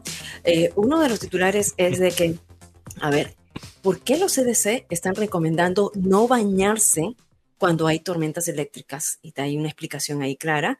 También cuándo debes obtener el nuevo refuerzo que es bivalente, que es lo que están diciendo los expertos. Y hay ¿El, el refuerzo de qué? bivalente le llaman el refuerzo nuevo del Omicron. Ah, porque ataca, ataca dos variantes. El que, yo me puse el viernes. Sí, el que te pusiste el viernes. Ah, y, después te voy a decir qué cosas está, cuáles son, qué es lo que está haciendo en tu cuerpo. Bueno, hay más muertes de niños por Poniéndolo más sabroso, no mentira. Tú estás siempre bien sabroso. Eso, especialmente los fines de semana. Eh, mentira, mentira, mentira. A ver, mire, cuéntame, ¿qué está pasando? Bueno, poniendo más serios, ¿no? Hay más muertes de niños por fentanilo que por COVID-19 durante la pandemia. Las autoridades eh, de salud están sosteniendo reuniones de emergencia ante el aumento de las muertes por fentanilo en las escuelas, de las cuales en California, por ejemplo, la mayoría son hispanos. Parte del problema es que este opioide estaría siendo mezclado con otras sustancias como tranquilizantes y hasta marihuana. Las muertes por sobredosis de metanfetamina casi se triplicaron entre 2015 y 2019 entre personas de 18 a 64 años de edad en los Estados Unidos, según los institutos nacionales de salud sobre el abuso de drogas. Y esto es lo que estaba mirando y bueno, ya hemos hablado bastante en la hora pasada con la doctora eh, María eh, Jimena Rodríguez sobre cómo identificar si tus hijos están siendo adictos a este tipo de drogas. Y habríamos dicho que cuando debes obtener el nuevo refuerzo bivalente del COVID-19, a ver qué es lo que dicen los expertos. Ya ahora mismo están diciendo lo que tiene que ser antes de la temporada navideña. ¿Por qué? Porque viene Halloween, viene eh, Acción de Gracias, Navidad y vamos a estar con mucha gente interactuando, pero te dicen que te lo debes poner dos semanas antes de que tú quieras estar en reuniones grandes, porque eso es lo que hace la vacuna. La vacuna eh, toma efecto protector eh, después de dos semanas de una manera completa, ¿no? La eficacia máxima de la inyección será después de un mes de haberte puesto, eh, después de haberte inoculado. Así que esta inyección actualizada se conoce como refuerzo bivalente, a diferencia de la vacuna convencional y de otras de refuerzo, estas atacan a las cepas originales del coronavirus y también la nueva cepa o subvariantes de Omicron. Y te decía, ¿por qué los CDC están recomendando no bañarse cuando hay tormentas? Dado que los rayos pueden viajar a través de las tuberías, los Centros para el Control y Prevención de Enfermedades están diciendo es mejor evitar todo tipo de agua durante una tormenta eléctrica. No te duches ni te bañes y, y- incluso no laves platos, están diciendo, ni te laves las manos. Aunque el riesgo de que un rayo atraviese las tuberías puede ser menor con las de plástico que con las de metal, sin embargo, es mejor evitar cualquier contacto con ellas y, y el agua eh, corriente durante una tormenta eléctrica. Ahora, dicen que ese no es el único peligro que hay bajo el, bajo el techo, ¿no? Sino que también hay que alejarse de los porches, de los balcones, de las puertas, las ventanas. Y esto lo están diciendo porque a nivel mm, mundial hay 24 mil personas que han fallecido eh, durante las tormentas y algunas, y aquí vimos en Washington DC, por los rayos que eh, les impactaron, eh, que lo peor que puedes hacer, según hablando con los meteorólogos, lo peor que puedes hacer cuando está ah, lloviendo, cuando hay una tormenta, es mm, ponerte debajo de un árbol. Y uno tiende a hacer eso, te, te metes debajo de un árbol. Lo peor que puedes hacer es eso porque uno, el- los rayos dicen que buscan lugares altos y los, lugares, y los árboles eh, atraen, además que la tierra también es un conductor de eh, electricidad. Así que eh, son recomendaciones para cuando uno está en estas situaciones de tormenta. Y Bueno, esto ejemplo, para, para ejemplo, en Botón, lo que ocurrió aquí frente a la Casa Blanca cuando estaba lloviendo y Sí. trataron de cubrirse de- muy cerca Debajo de de un un árbol, árbol. Ya, y Sí. se murieron dos personas eh, Así por tres, tres. Samuel. Tres personas, uno sobrevivió, ¿no? Eh, una, una mujer sobrevivió y según lo que dicen, que sobrevivió porque tenía zapatos de, que eran gruesos y que no hicieron contacto tan próximo con la tierra, bueno, con eso cerramos este segmento traído usted por el doctor Fabián Sandoval de la clínica y el Centro de Investigación Emerson, que también es una clínica de investigación, pero también una clínica de belleza con la clínica Vela. Así que usted, si, si que necesita tratamiento médico, de salud, al- tiene algún problema de salud, puede llamar. Igualmente, si quiere eh, verse un poquitito más joven, ah, también lo puede hacer llamando al 202-239-0777, 202-239-0777. Muchas gracias, Milagros Meléndez. A las 8.25 minutos en la mañana te acabas de informar con todo lo que tiene que ver con el tema de salud. Algunos comentarios de la audiencia. Eh, por acá me dice Pablo Cruz que Bukele fue a ver a Tucker Carlson eh, anoche. Busqué el video, te lo voy a mostrar eh, en breve. Tucker Carlson a las 8 de la noche en Fox News. a una persona que pues divide eh, mucho al país, pero que aparentemente ah, admira mucho lo que está haciendo Nayib Bukele en El Salvador, específicamente con el tema del crimen y las ah, maras, y realmente no está solo. Ah, y yo creo que los demócratas tienen un problema grave, y ese, y ese problema se llama Nayib Bukele. Eh, estamos, y te voy a decir por qué. Esto yo se lo dije a Mili hace meses. A ver. Va a llegar un político republicano Mm, que va a utilizar a Bukele como proxy ya. Para presentar sus políticas y en vez de decir, es que los republicanos, yo sé que siempre dicen que los republicanos son malos y son ogros y tal cosa, pero mire, es que yo estoy de acuerdo con lo que está haciendo Nayib Bukele en El Salvador. ¿Usted está de acuerdo con Nayib Bukele? Entonces usted está de acuerdo conmigo. Eh, y, y van a atar, es, y, y te digo que es una estrategia magnífica eh, para, para los republicanos. Ah, eh, la cosa pues va a ser no lo que suceda de, you know, con esto de la reelección o lo que sea. Yo no sé exactamente eh, si, si eso va a causar algún daño en, en- en su popularidad acá eh, eh, para Nayib Bukele. Creo que la mayor parte de la gente todavía lo apoya. So, ahí estaba en Tucker Carlson y hablando sobre eso y con, los, y con el crimen subiendo y con temas como el Safety Act Ah, de claro. Chicago. Ah, y esto de eliminar la, la- la- la fianza eh, para, para criminales en algunos lugares. Esto de los fiscales que no quieren eh, enjuiciar gente porque pobrecitos. Lo que pasa es que como son de color, eh, nadie les da una oportunidad, así que yo, yo, yo no quiero enjuiciarlos. Y, y tiene gente a- allá afuera en la calle cometiendo crímenes, que es lo que se está reportando. Y sí, alguna gente te va a decir que eso no es cierto, que esos son los republicanos metiéndote miedo, pero los números no fallan. Y sí hay un incremento de los crímenes. Y la ciudad de Baltimore es un desastre eh, a- actualmente en, en- en este tema y uno de los peores ejemplos. La otra ciudad es Chicago. La otra ciudad es Filadelfia. ¿Ok?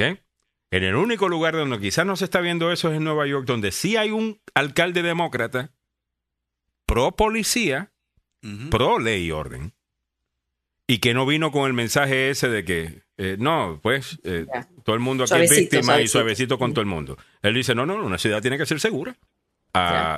So, cuidado, demócratas, que por ahí, ese es el proxy. Eh, ustedes Yeah. tienen una ventaja, obviamente, en cuanto a que la mayor parte de la gente identifica quiénes son los buenas gentes. Los demócratas son los buenas gentes. ¿Quiénes son los, los- los duros y los fuertes? Los republicanos. Entonces, ustedes, ustedes tienen esa ventaja. Eh, no, no hay duda. Pero eventualmente van a buscar una manera de brincar ese proceso de análisis. Y lo pueden hacer fácilmente con una persona tan popular como lo es el presidente salvadoreño Nayib Bukele. Esto no es hacer propaganda para Nayib Bukele, esto no es apoyar lo que pueda estar haciendo, no, esto es analizar política. ¿Ok? Ustedes tomen la decisión de a quién apoyan y a quién no. Eh, Marta Lazo dice, buenos días, y Alejandro Negrón, siempre más sabroso. Milagro. Muchas gracias, mi amor. Feliz fin de semana a disfrutar. Fiesta DC, este fin de semana es fiesta DC. Sí, Voy a ver sí, si el sí. domingo me doy una vueltita por allá. Maglenda el Martínez dice, tienes toda la razón, Alejandro. Lenca Mendoza Largo dice, eso ya está sucediendo hace rato. Muchas personas de- del partido de Bukele están apoyando candidatos republicanos. Como por ejemplo aquí en Virginia están apoyando a la candidata eh, Latina. latina eh, maga. Bueno, totalmente, pero el mensaje, el, el- el mensaje es muy similar. Eh, eh, ¿Me entiendes? El mensaje es uno de, algunos dirían sentido común. Eh, si alguien comete un crimen, tú lo metes preso. Eh, si alguien comete un crimen, tú los procesas. Eh, eh, no, no llegas con, con una con una van eh, llena de, gente para abrazarlos. Eh, eh, ¿me, me? Y yo entiendo que eso es una caricatura de la posición demócrata, pero si, si estudias un poquito el tema, te los encuentras. Mira, en, Seattle, Washington, que es una ciudad muy liberal, obvio, es parte de la cultura local de allá, había una propuesta para descriminalizar, así es que se dice, decriminalize, descriminalizar, escuchen esto, el crimen. ¿Cómo es eso? O sea, Ay, Dios mío, los woks. O sea, e- eso es una cosa mega woke. Lo más seguro que un- una persona que piensa que eso puede ser eh, eh, ensucian el movimiento completo de la agenda woke, que sinceramente they're annoying as hell. Pero la realidad del caso es que muchas de las cosas que quieren hacer las quieren hacer porque quieren un mejor mundo. Eh, ¿me, me entiendes? Y, y- y parte de lo que te dicen, pues te lo dicen en, en una cosa de inocencia. Eh, muchos son súper jóvenes y se imaginan ese mundo perfecto que todos nosotros nos hemos imaginado en, en algún momento, sino que la vida de repente nos enseña, wake up, eso no existe. Eh, Eso que tú estás diciendo no existe. Eh, y la realidad del caso es que si pueden... Yo se lo dije a... a- a- y ahora, te, te digo una cosa, Lenka, eh, solamente para, para dejarte eh, saber que hay algunos, me consta, eh, una persona que es mega republicano, salvadoreño, eh, de la comunidad, que no está con Bukele acá, pero está con los republicanos. So, no, no automáticamente porque alguien sea pro Bukele lo hace pro republicano. Y no porque sea pro republicano automáticamente lo hace pro Bukele. Bukele, so, lo que sí estamos viendo es que si tú quieres llegar como candidato republicano, y esto lo puede hacer Ron DeSantis, esto lo puede hacer, creo que se descalificó con la vaina de los venezolanos llevándolo para Martha's Mm. Vineyard, pero eh, lo puede hacer Ron DeSantis, lo puede hacer el gobernador eh, de Texas, eh, lo puede hacer toda esta gente que eh, se- se pueden como proxy utilizar la popularidad de Nayib Bukele para vender su mensaje y decir, no es un republicano que te lo está haciendo, déjame presentártelo desde el punto de alguien que tú conoces y confías. ¿Ves? Es básicamente lo mismo. Entonces la barrera esa que ha puesto el demócrata de que ni siquiera puedes considerar un- a un republicano porque eso te hace mala persona, espérate. Ya Eh, la eh, rompes ahí. la, claro. la rompes. Eh, y es mucho más fácil para que el, el mensaje penetre. Estamos hablando de comunicación acá, ¿ok? Eh, no estamos recomendando un candidato, no estamos recomendando nada. Lo que te estoy diciendo es lo que está pasando. Allá usted, u- usted decida. Eh, George Núñez dice, Lenca Mendoza Larco, ese majete es así.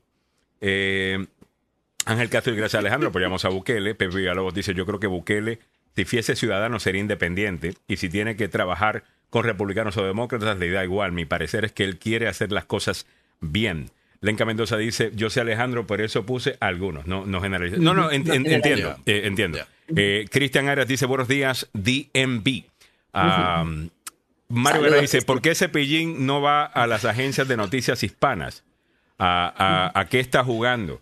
Yo creo que, mira, eh, hay una cosa que tienes que tener en consideración con, con lo de Tucker Carlson. Hay, hay varias cositas acá. Tucker Carlson también tiende... ¿A, a quién promueve Tucker Carlson? Él promueve a, a- a un líder súper autoritario de... ¿Cómo se llama este país? Eh, en Europa. ¿Hungría? Eh, ¿Hungría? Hungría. Ah, ¿Cómo que se llama el presidente Ah, de ahí? Este, Víctor, Víctor. Víctor ah, something, ajá. Eh, y lo trajeron aquí a CPAC y, y lo que sea. Y ahí lo que te estás dando cuenta es de que hay un, un grupo de personas que sinceramente están cuestionando la efectividad de la democracia. Y yo creo que ese movimiento sí se está dando. Y es un movimiento que vamos a tener que, que- que confrontar. Ahora, la democracia representativa, ¿por qué? Bueno, porque para mover esto de aquí hasta acá, que es algo bastante sencillo, algunas veces tenemos que pasar 7 años, 10 años, 15 años, 20 años esperando que los planetas se alineen perfectamente para poder pasar una ley, para poder hacer una cosa. Y yo creo que mucha gente está hastiada de eso. Estaba Mm. hablando yo esta mañana, a las 5 de la mañana estaba yo hablando de esto eh, con alguien. Toma, por ejemplo, Puerto Rico. Y voy a utilizar a Puerto Rico y lo voy a conectar con El Salvador. Tú tienes un problema burocrático de cuatro pares allá. En donde hay plata, hay gente, gente que quiere ver toda la vaina, pero la burocracia, tanto la de puertorriqueña, que es gigantesca, por ese mega gobierno gigantesco que tenemos allá, y le sumas a eso la de los Estados Unidos, y es súper difícil hacer cualquier cosa. Y yo estoy viendo gente sin luz, gente sin agua, eh, gente eh, viviendo mal. Y vamos a decir que a mí me sueltan el país por una semana. Yo voy a hacer un montón de cosas que a un montón de gente que creen en pura democracia les va a molestar. Pero yo voy a arreglar un montón de problemas eh, eh, allí. Y te voy a decir una cosa. Mis críticos, porque no estoy siendo súper democrático y porque estoy diciendo, usted se me va para el carajo, usted se me va para el carajo. Y aquí eh, vamos a poner gente que haga el, el- el trabajo bien. Me van a criticar, me van a llamar dictador.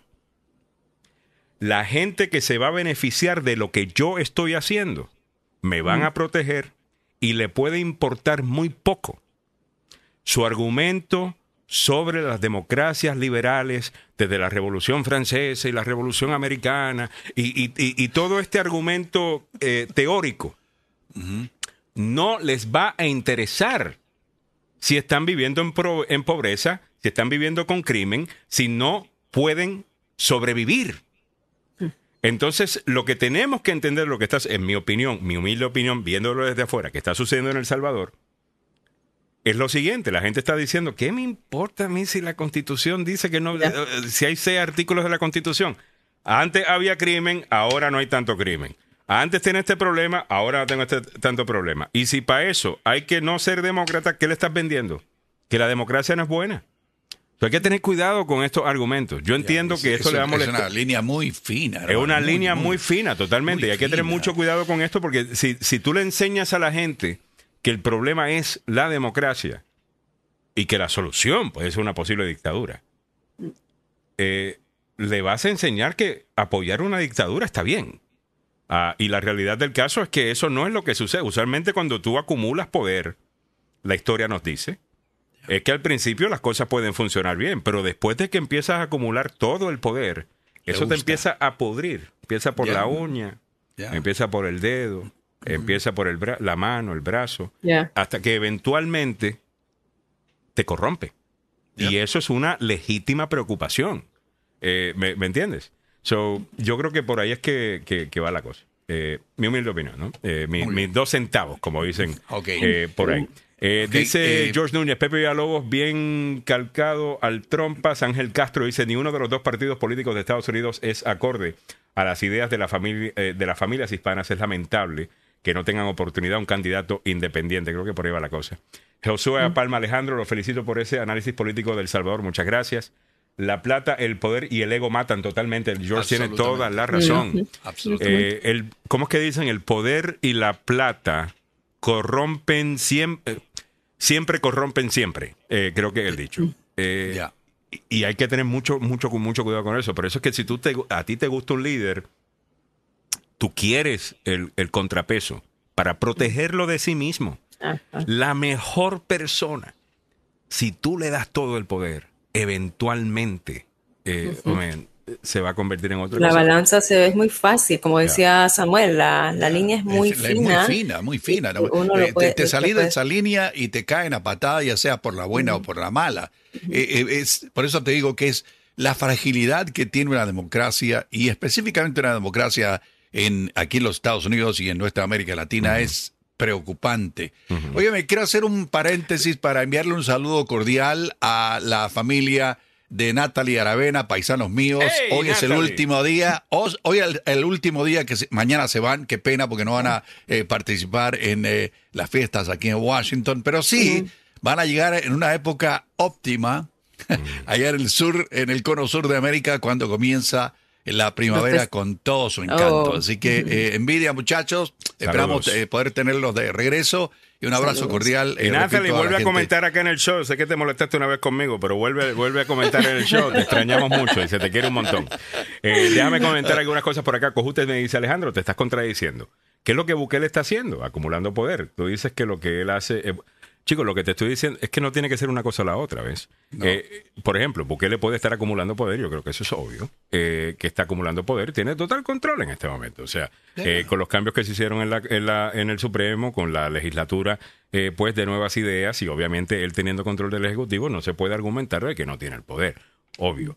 Eso no cancela el hecho de que la criminalidad en el país ha bajado y que el mundo entero vea a El Salvador con otros ojos. A ver, unos, a lo mejor lo estamos viendo desde unos lentes muy lindos que nos han puesto, porque obviamente son muy buenos con el tema de las comunicaciones y, y la publicidad. Al final del día es un especialista eh, en eso. Pero de eso se beneficia El Salvador, ¿me entiendes? Y eso no se puede negar. Ambas cosas No. pueden ser ciertas. La pregunta que yo le hago a, lo- a los de Bukele, que se lo he dicho, siempre se lo he dicho, y he dicho, las críticas que yo hago a Bukele, todas han sido constructivas es para protegerlo a él, eh, porque como he dicho en el pasado, el mundo entero que vivimos en países súper mega corruptos como Puerto Rico, y él es muy popular en Puerto Rico, te cuento, eh, lo vemos a él como un, no solamente como un líder al cual podemos emular, sino a alguien que está eh, marcando un camino de cómo se hace, ¿ves? Para romperte de las dictaduras de la izquierda derecha, en donde un partido entra un momento, después el otro partido entra en otro momento, se critican, pero al final del día ambos vienen a hacer la misma vaina. Eh, Robar. a robar. Sí. Entonces A hay robar una cosa ahí, ¿me entiendes? Que, que- y, y- y yo no estoy dispuesto todavía a quitarle a, a- a- Es muy pronto, es muy pronto a todavía. cuestionarlo completa, eh, tú sabes, ¿cómo te digo? A dudar eh, completamente. Creo que como todo, siempre hay un exceso y siempre van a haber excesos y eso tiene que tener cuidado, la gente que lo quiera proteger. Pero fuera de eso, o sea, mi análisis realmente es este. Nadie va a prestar atención. O sea, nosotros acá, viviendo en los Estados Unidos, con la seguridad que tenemos en nuestras calles, mayormente, con la prosperidad económica que todos gozamos acá, pues podemos tener un debate teórico sobre constitucionalismo y la, eh, cómo es la democracia liberal y cuáles son los principios de la democracia liberal y la Revolución Francesa y la Revolución Americana y la carta, y la carta Magna y la Declaración de Independencia y, y Jefferson y, el federalista. ah, eh, eh, podemos hacer todo eso Correcto. porque tenemos el privilegio de poder hacerlo. Si estuviéramos viviendo en una situación donde no puedes salir porque te roban, porque te reclutan al nene para la mara, porque tienes que pagar una renta, no puedes desarrollar un negocio, no creo que te importarían esos temas. Y no estoy diciendo que no son importantes los temas. Lo que te estoy diciendo es entender por qué razón ese argumento no ha funcionado con las personas que lo apoyan eh, eh, a él. Y si quieren ganarle a él, ese no va a ser la vía. Ese no va a ser el argumento. Porque la gente está diciendo, espérate, antes no podía salir, ahora sí puedo. Ah, eh, eh, en- entonces, ¿me, me entiendes? Sí, parezco, pa- pa- pareciera como un disco rayado yo, Ya. en el sentido de que lo viví con Fujimori, ¿no? Y Fujimori después de tres términos eh, quedó muy mal, pero en el primer término a nosotros no nos importaba lo que decía Amnistía Internacional, a mí como ciudadana no me importaba lo que decía Estados Unidos, no me importaba cuando Fujimori cerró el Congreso, eh, cambió y puso un parlamento prácticamente, cerró el Senado y, y- y- y- y configuró un nuevo, una nueva asamblea legislativa. Entonces yo creo que a nivel institucional, las instituciones internacionales ven con mal ojo lo que está ocurriendo, pero la gente, el pueblo, la mayoría, no en la todos, calle. Sí. entonces, eh, entonces ellos, y por supuesto los que viven allí, ¿no? Ya. Los que viven allí. Yo, me, yo tengo amigos que definitivamente están en contra de Bukele, pero tengo también muchos amigos que dicen, dale Bukele. O sea, Y yo hay- tengo otros que están en contra, o sea, que personalmente Bukele no le cae bien porque dicen es altanero, es- se cree, Pero la se, se política- cree el de esto, pero me gusta lo que está haciendo. O sea, hay, hay gente que también opina así. Cojute me dice, emular, él es un show y está robando y se le está mostrando al mundo lo bonito. A lo mejor ese es el caso, eh, eh, Cojute. Cuando hablo de emular, estoy hablando de que en muchos países, no, en países, porque el gobierno de Puerto Rico no está emulando un cara de, de- de- de Bukele, pero gente que está buscando entrar al gobierno y cambiar la manera que hemos hecho las cosas eh, por siempre, pues una persona que logró, mire mi hermano, los partidos políticos, en mi opinión, son un cáncer. Eh, eh, esto es lo que yo verdaderamente creo. Las maquinarias políticas de los partidos hace tan difícil que un independiente pueda ganar. Los, antes de que tú saques tu movimiento, ya te lo. They crush it. Ya, ya te lo. ¿Cómo se dice? Lo, lo, lo, lo aplastan. sí, Lo aplastaron, ya. En los Estados Unidos tenemos leyes que se llaman sore loser laws.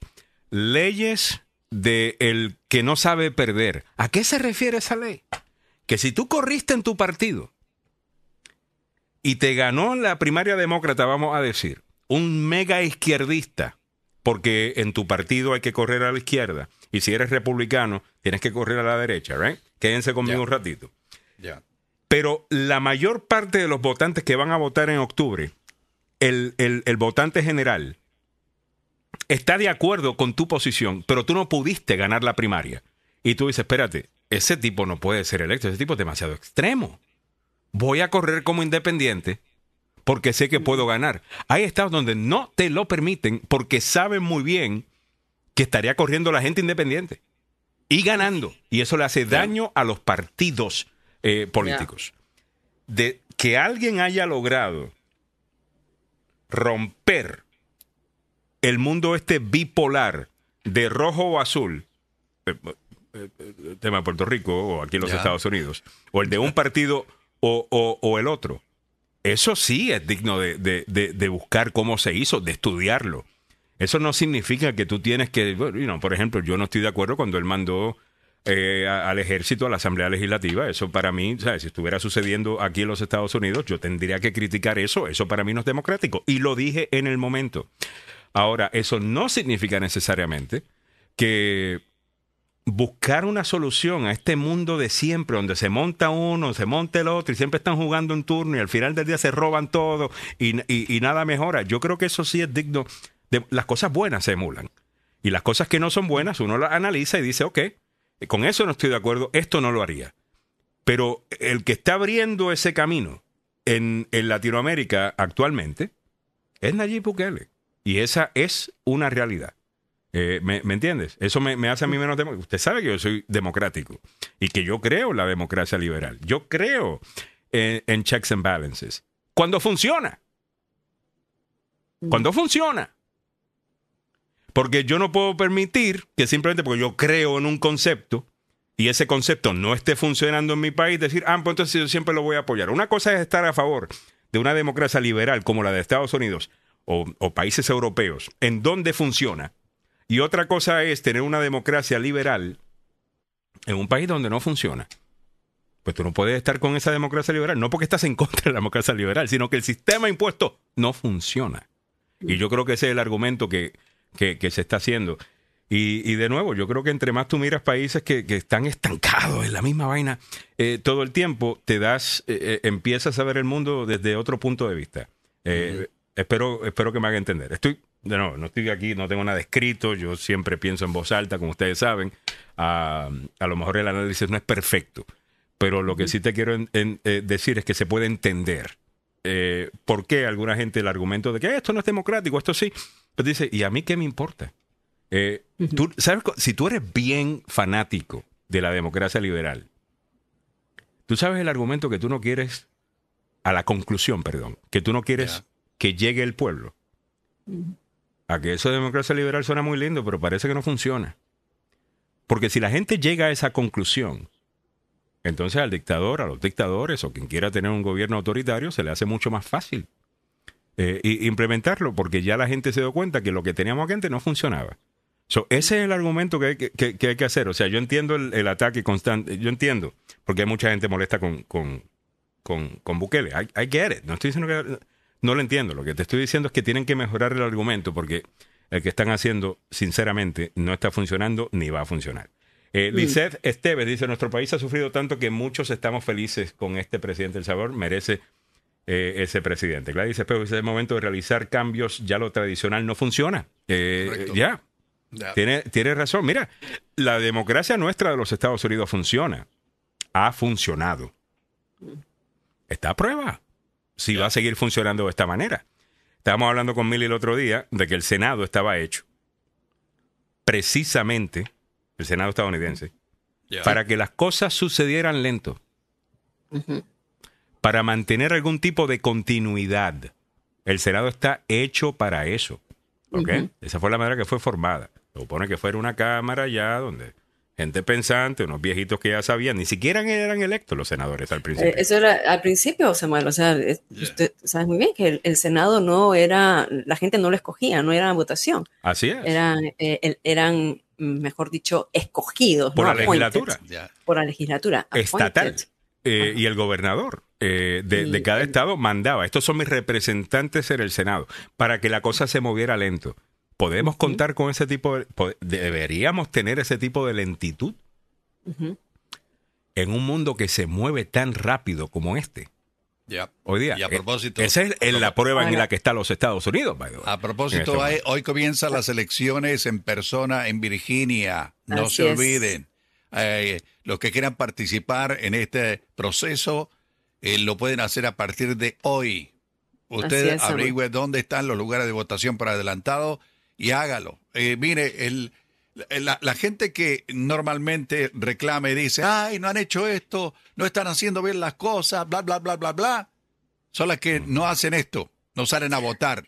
Hoy tienen el chance de salir a votar y poner orden y poner disciplina y poner las cosas en contexto en el estado de Virginia. No se olvide, si usted vive en Virginia, Samuel, muy, hoy le toca. dicho. Y Samuel, muy bien, esto es el legado de el- del liderazgo demócrata, ¿no? El liderazgo demócrata, eh, Virginia es el único estado aquí en esta área que en las elecciones por adelantado ocurren 45 días antes, Yes. 45 días antes. No en Maryland son apenas ir. 10 Ya, días. Ah, Entonces, no hay justificación. A partir de ahora hasta el 5 de noviembre pueden votar por adelantado en los 11 distritos electorales. Se están Ujú. renovando los 11 representantes. Eh, no, el Senado no está, no está en juego y hay contiendas que están bien apretadas, ¿no? Como la que vemos en el distrito 7. Am, y regreso, Alejandro, quería hablar un poco del Senado y hablando de, de- de- de candidatos independientes. O sea, Ya. recordemos que el Senado, compuesto por eh, eh, 100, per- 100 personas, tenemos dos senadores que son independientes. Y tenemos dos senadores que sabemos que votan por demócrata, pero son independientes, se, se, Ujú. se calificaron como independientes, ¿no? El, Bernie el Sanders. Bernie Bernie, Sanders. Bernie, yeah. Y el otro es King, Es- ah, Angus eh, King. Angus King, ya. Angus King. Entonces, o sea, son, son dos De independientes que. Ya. Pero vi- eh, él nació aquí, él era de, de Alexandria. de- Ah, sí. Eh, y son y corren como independientes, eh, pero votan con los demócratas y, y está bien. Mira, yo mira, en el comienzo de este país este es un tema muy interesante. A mí, personalmente me parece muy interesante. Eh, no se supone que tuviéramos partidos. A- habían de los fundadores de este país que odiaban la idea de los partidos porque por precisamente lo que hacen. ¿me, me entiendes? Mira, mira cómo espérate, el Partido Conservador era el demócrata. Bueno, yo entiendo, eh, está muy bien, pero mira lo que sucede con vuelta. est- pero mira lo que sucede con estos partidos. Bueno, si tú eres parte del partido, pues ya tú participaste en la campaña, ya me ayudaste, tal cosa. Entonces ahora cuando yo llego al poder, yo te tengo que recompensar con un puestecito. Eh, ahora sabrá Dios si tú eres bueno haciendo lo que tú haces. Pero ahí te voy a dar. Y una cosa es, mira, es que tú le des un premio a alguien para que sea embajador de, de- de tal país y básicamente pues tú lo mandas allá y se van a tomar fotos y, Ya. y, y- y no, y- y cosas. Está bien. Pero cuando tú tienes gente inepta en departamentos de educación, departamentos de justicia, departamentos eh, que tenga que ver con eh, la infraestructura de- de- del país o lo que sea, y lo que tú ves que son un montón de gente que son amiguitos de, de que está poderoso, te dan ganas de agarrar los partidos y, y, y, y- ilegalizarlos. Eh, y no hay nada malo con pensar en nuevas ideas, no hay nada malo con decir, espérate, ¿qué de la demo O sea, antes de la democracia habían otros sistemas, ¿verdad? Y alguien dijo, ¿sabes qué? Hay una, debe haber una nueva manera de hacer esto. Y lo implementaron. Y ya llevamos con este sistema ya varios siglos. Asumo que no va a ser el sistema que vamos a tener por el resto de la historia de la humanidad. Y no hay nada malo con gente que dice, quizás hay- ha- haya nuevas maneras de, de hacer esto. Eh, y eso me interesaría. Por ejemplo, eh, Pablo Cruz me dice, yo tengo argumento, Alejandro, el programa se queda pequeño, no hay ningún problema. Pablo, eh, ponlo ahí con gusto. Tú sabes que, que- que siempre podemos estar de acuerdo o en desacuerdo, vamos a escuchar eh, to- todos los puntos de vista. O sea, me parece un tema eh, bien interesante y cualquier país que está pasando por un cambio, para mí también sirve como laboratorio y como persona eh, curiosa que soy, eh, pues me gusta prestar atención. La misma, ¿Sabes que yo me metí todos los eh, las presentaciones de la Constitución chilena?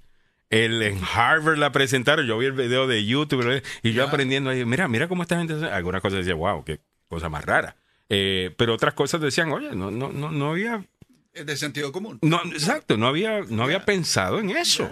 Eh, y eso yo creo que es importante, no, no cerrarnos a, a otras maneras de, de hacer las cosas. Bueno, 8.56. Eh, Samuel, te quería dar un poquito de tiempo, eh, porque yo sé que tú le has estado prestando atención, no solamente, hablamos un poquito del video de Joe Biden, eh, en donde estaba bien perdido eh, en, en- en- en ese eh, evento.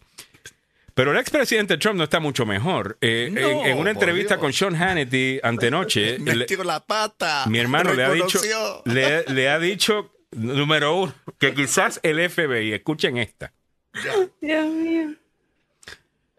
estaban en Maralago, quizás buscando los documentos del email server de Hillary Clinton. Mira este. Eh, o sea, ya le va a echar la culpa, eh, oigan a este, ya le va a echar la culpa a Hillary Clinton. Tiene un... De, de que, no, no, no, el FBI está, pero es que estaban buscando los documentos de Hillary Clinton. A lo mejor le dijo el chiste, a lo mejor le dijo. Pero la otra cosa que dijo fue de que, mire, yo puedo desclasificar documentos simplemente diciéndolo. Es más, si lo pienso, ya, ya están descalificados. Eso fue una locura. Desclasificados, perdón. Oye, pero eh, eh, yo cuando lo escucho, cuando leo las noticias, digo, "¿Es- ¿está hablando en serio? O sea, está hablando simplemente para su, para su grupo, Su de. QAnon, para su pero- grupo en código de que él es un dios, de que la mente de él es tan poderosa y que es tan poderosa su mente que si él piensa que se va a descalificar los documentos solito, o sea, no pasa ni un proceso de lo que nos ha explicado el abogado Joseph Malou que hay que pasar proceso tras proceso para descalificar un documento que es considerado de seguridad nacional. Ujú. O sea, está, está- es una locura, es una locura lo que está diciendo este señor. Ya, ya, ya no sé. Ahora también pidió eh, esto que le paguen con lingotes de oro. Mira, no me sale. Bueno, a eso sí, le están sacando un montón de Ay, cosas. Yo no sé Dios, cuándo ay. fue, yo no sé eh, la otra cosa. By the way, para los que quieran conocer un poquito más de por qué Donald Trump es como es, hay un buen, muy buen documental para los que tienen HBO eh, que se llama eh, eh, Bully, Coward, Victim, que es la historia de Roy Cohn, que es el primer abogado de Donald Trump. Y una persona importantísima en la batalla anticomunista, disque, o las cacerías de brujas anticomunistas del senador demócrata eh, Joe McCarthy eh, en los años 50. Eh, y este señor, que es llamado Satanás en, la, en la tierra por casi todo el mundo que lo conocía, se llama Roy Cohn y, y es en su propia voz. Eh, Algunas de las cosas que va a escuchar, muy interesante. Ah, ahí te das cuenta quién entrena a Donald Trump y cómo es que él funciona, eso de que tenemos que ganar todo el tiempo, eso de que las reglas realmente no, no, no, no, no aplican, lo importante es ganar y todo eso. Aquí está. Eh, eh, ese es eh, Mr. uh, Roy Cohn. Um, tremendo tipo. es que- Ah. Tremendo papiti, papichi. Eh, como esa dicen por ahí. época, ¿no? Es- es- es Esa tremendo Hewlett Packard, ¿ok?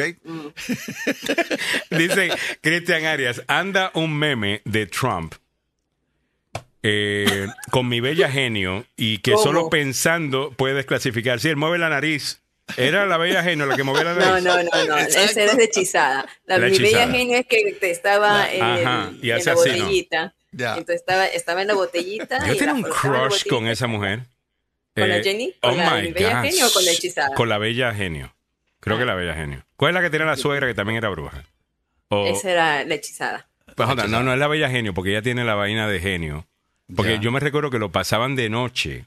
Y es un programa viejísimo. Yo no era, yo ni siquiera Sí, había claro nacido cuando estaba ese programa. de, enamorada de un aviador. Ajá. Eh, El- el- a ver, ¿cómo es que se llama? De- Eh, la bella No me genio. acuerdo. Ya. Mi bella genio. Vamos a buscarla y, y yo creo que todavía está Y- viva, ¿no? Está, aquí está, aquí está. Eh, aquí tengo un video de ella. Qué muy mujer linda tan ella. bella. Eh, esa mujer. ¿Viste esa mujer? Que yo, tú no eres el único que muestra mujeres aquí. Eh, A ver. Espérate, ok. Espérate. Mira, aquí está aquí mi está. chancleta. Espérate, déjame Ya. pasar este comercial de Grammarly. Ya. Um, Aquí está. A ver, a ver. Ya. Este es el show. Ponla más grande, ponla más grande. Ah. Ahí está, mírala. Ya. Ajá. El, el- Sí. el- el militar tampoco no estaba nada mal, el aviador. Sí, sí, sí, Esos sí. ojos. Ah, no, pero Era el malo de, de. Dallas, de la serie de la cadena. ¿te acuerdas? No sé, she was Eh. so cute. Pero, Yeah. pero bueno, eh, Happy Friday a todo el mundo. La actriz es Barbara Hidden. Hidden, Yeah. ok, muy bien. Eh, Cojute City no es una locura. Está Penn, ya usted sabe qué, ah, hablando de, de Trump. ¿Qué va a pasar mañana 24 de septiembre? No tengo ¿Qué idea. va a pasar mañana? Nos quedamos así como que. eh, Mañana 24. ¿Fiesta DC? No sé, ¿Fiesta bueno, fiesta DC este fin de semana. a 24 y 25. También por la noche tienen DC Art All Night, ah, que es eh, eventos de arte toda la noche hasta las 3 de la mañana. Ah, así que no sé qué arte vamos a ver a las 3 de la mañana, pero ahí vamos. Hemos llegado a ti gracias a el abogado Joseph Maluf, la demanda más rápida del oeste. Si usted está buscando un abogado que lo defienda a usted, el caso, o no más bien que lo defienda, que pelee por usted, para que la compañía de seguro le pague lo que le debe eh, debido a los daños que usted ha sufrido después de un accidente de auto en el trabajo o negligencia médica, llame al abogado Joseph Maluf.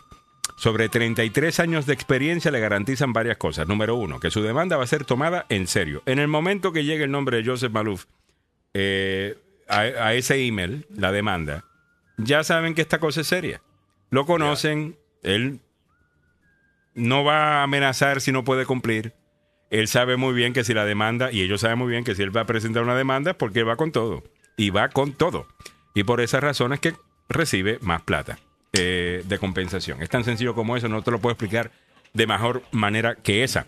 La otra cosa que debes saber si has estado en un accidente de auto es que tienes que lidiar con varias cosas, incluyendo que allí tienes que rentar un auto, que quién te va a reparar el auto, que si es pérdida total, que si... El abogado Joseph Balú se encarga de todo eso. Usted solamente encárguese de mejorarse. Llame al abogado Joseph Maluf y agarre ese problema y póngalo en las manos del abogado Joseph Maluf, que él le encanta pelear. Llame al abogado Joseph Maluf, aquí va el número. 301-947-8998. 301-947-8998. El abogado Joseph Malo, con licencia para trabajar en Washington, Maryland y Virginia y dos oficinas para su servicio. Una en Gatesburg, donde está su cuartel general, y la otra en Fairfax, Virginia. El número telefónico de nuevo, 301-947-8998. El abogado Joseph Malou. La demanda más rápida del oeste. Eso.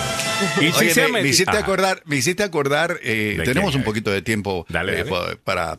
eh, me hiciste acordar que yo fui a Salem, en Massachusetts, y allí en Salem, ¿Dónde está la Massachusetts, bruja? Exactamente, me tengo una foto al lado de una, eh, de, de una estatua, precisamente del programa de La Hechizada, que se Ah, conocía. ya me Ah, encanta. porque Esa sí es la de la naricita. Sí. Y, ah, inclusive estuve en el cementerio donde, eh, donde eh, están gu- guardados los restos de las mujeres que fueron acusadas de brujas y que eh, las... Las quemaban vivas, ¿no? Sí, las quemaban. Eh, es, wow. es- es algo horrendo. Pero ¿De dónde esto viene la frase, no? De la cacería de brujas, ¿no? Ya, Ya, ya. exactamente. Que básicamente Ya, te acusaban, te ponían un dedo y te decían, tú, tú eres tal cosa, y ¡fua! Te metían. Ya, No, es- y- y- era increíble y me- me- precisamente me tomé una fotografía allí y te venden cucuruchos, te venden un montón de, recuerdos.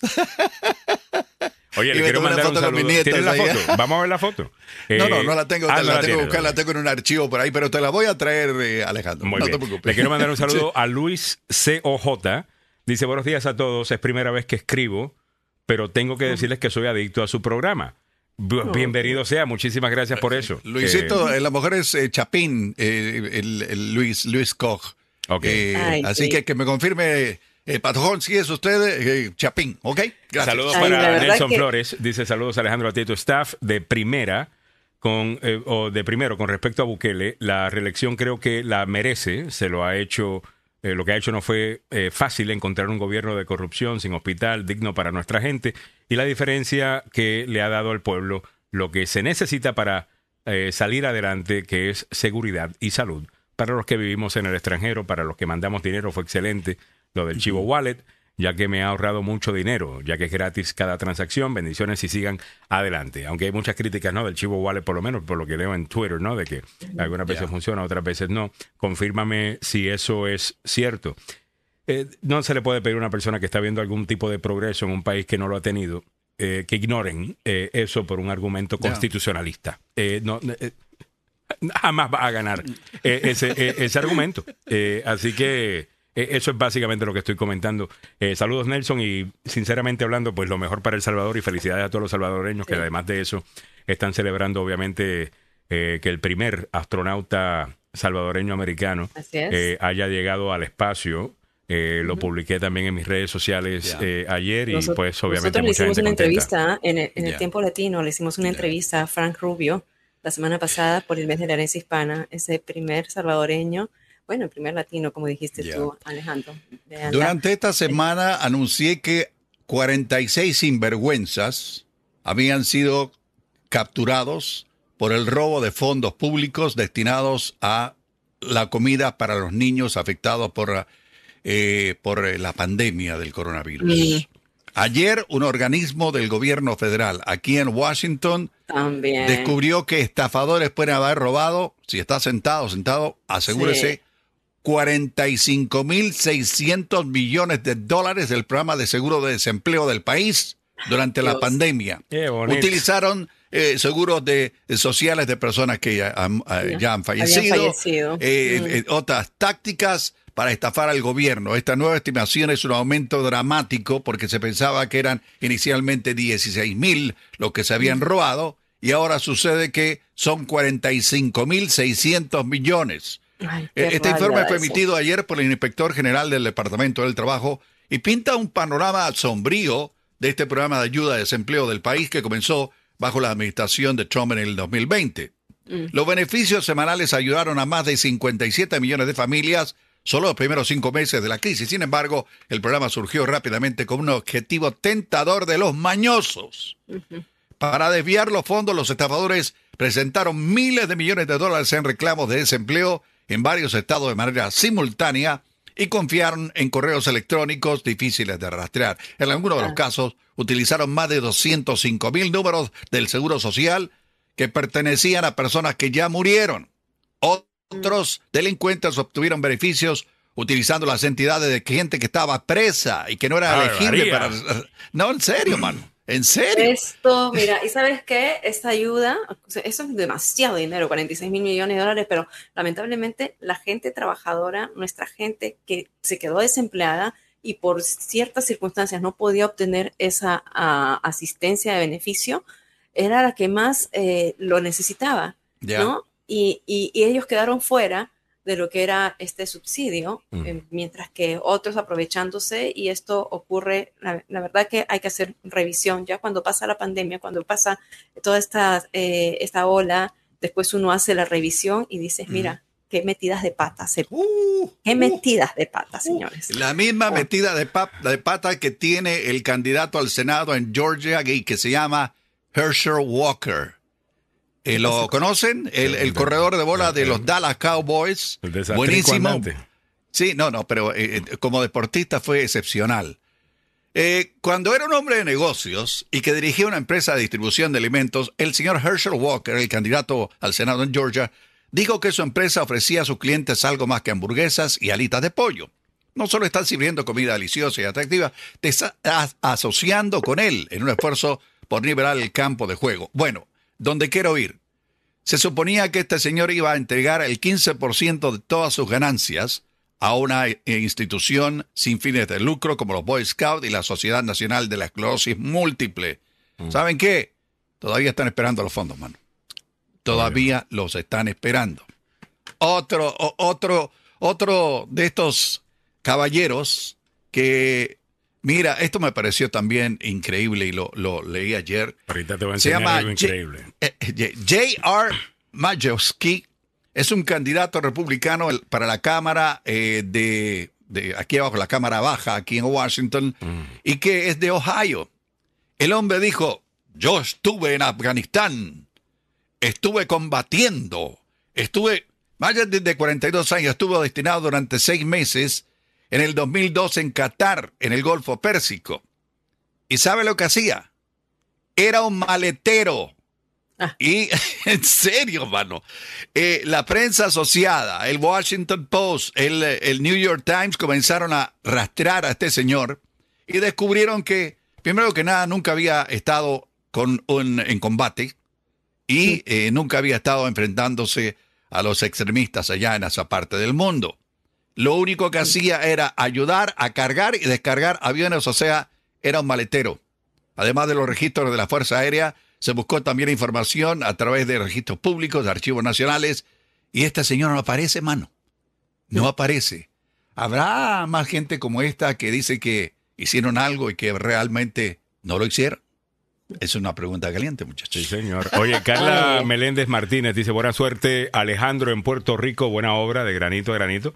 Se hace el cambio y se puede contagiar su buena labor de ayuda. Muchas gracias. Amén, amén. Eh, eh, por eso vamos, eh, you know, usted piensa en su país. Si su país está pasando por algo, uno quiere, pues, aunque sea poquito lo que uno puede hacer, pues uno va.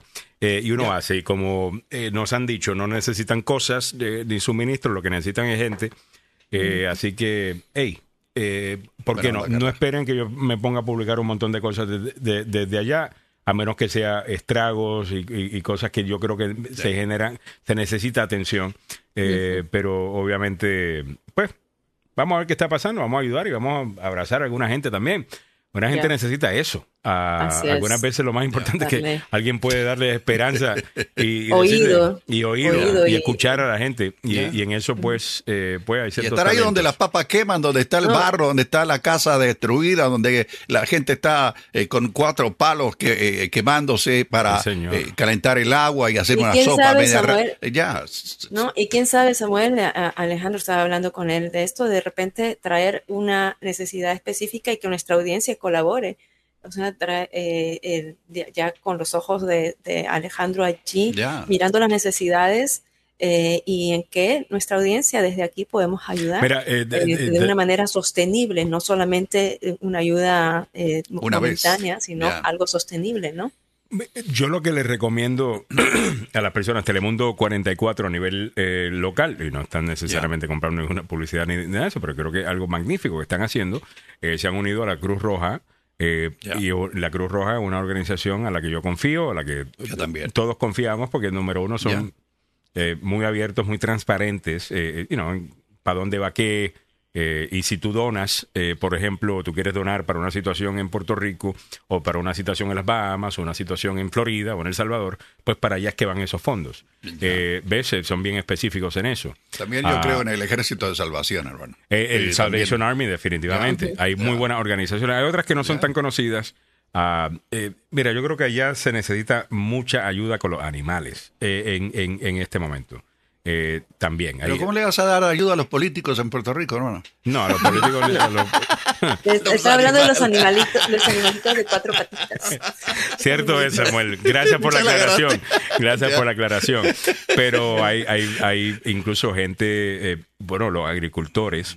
Ya. Pues, Como ustedes saben, yo soy de Calley, que es más eh, campo. Y toda esa zona, oye, me estaba escuchando ayer, van a tomar dos años recuperarse porque han perdido todas sus cosechas.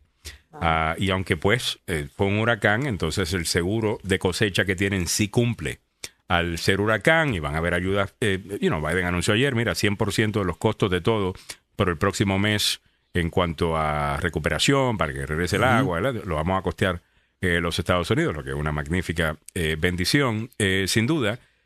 Eh, yo lo que realmente le pediría al gobierno de los Estados Unidos, y si hay alguien que trabaja en la Casa Blanca, y yo sé que eh, hay you know, políticos que escuchan el show, o gente que trabaja en, en oficinas de senadores que escuchan el show, lo que sea, alguien que pueda ayudar a levantar el teléfono y decir, óyeme, quítame toda la burocracia que puedas. Yo necesito mover esto de punto A a punto B y lo necesito hacer ahora. No quiero los 7 mil permisos, no quiero los 7 mil aprobaciones, no quiero pasar por todas las agencias. Pasa ya.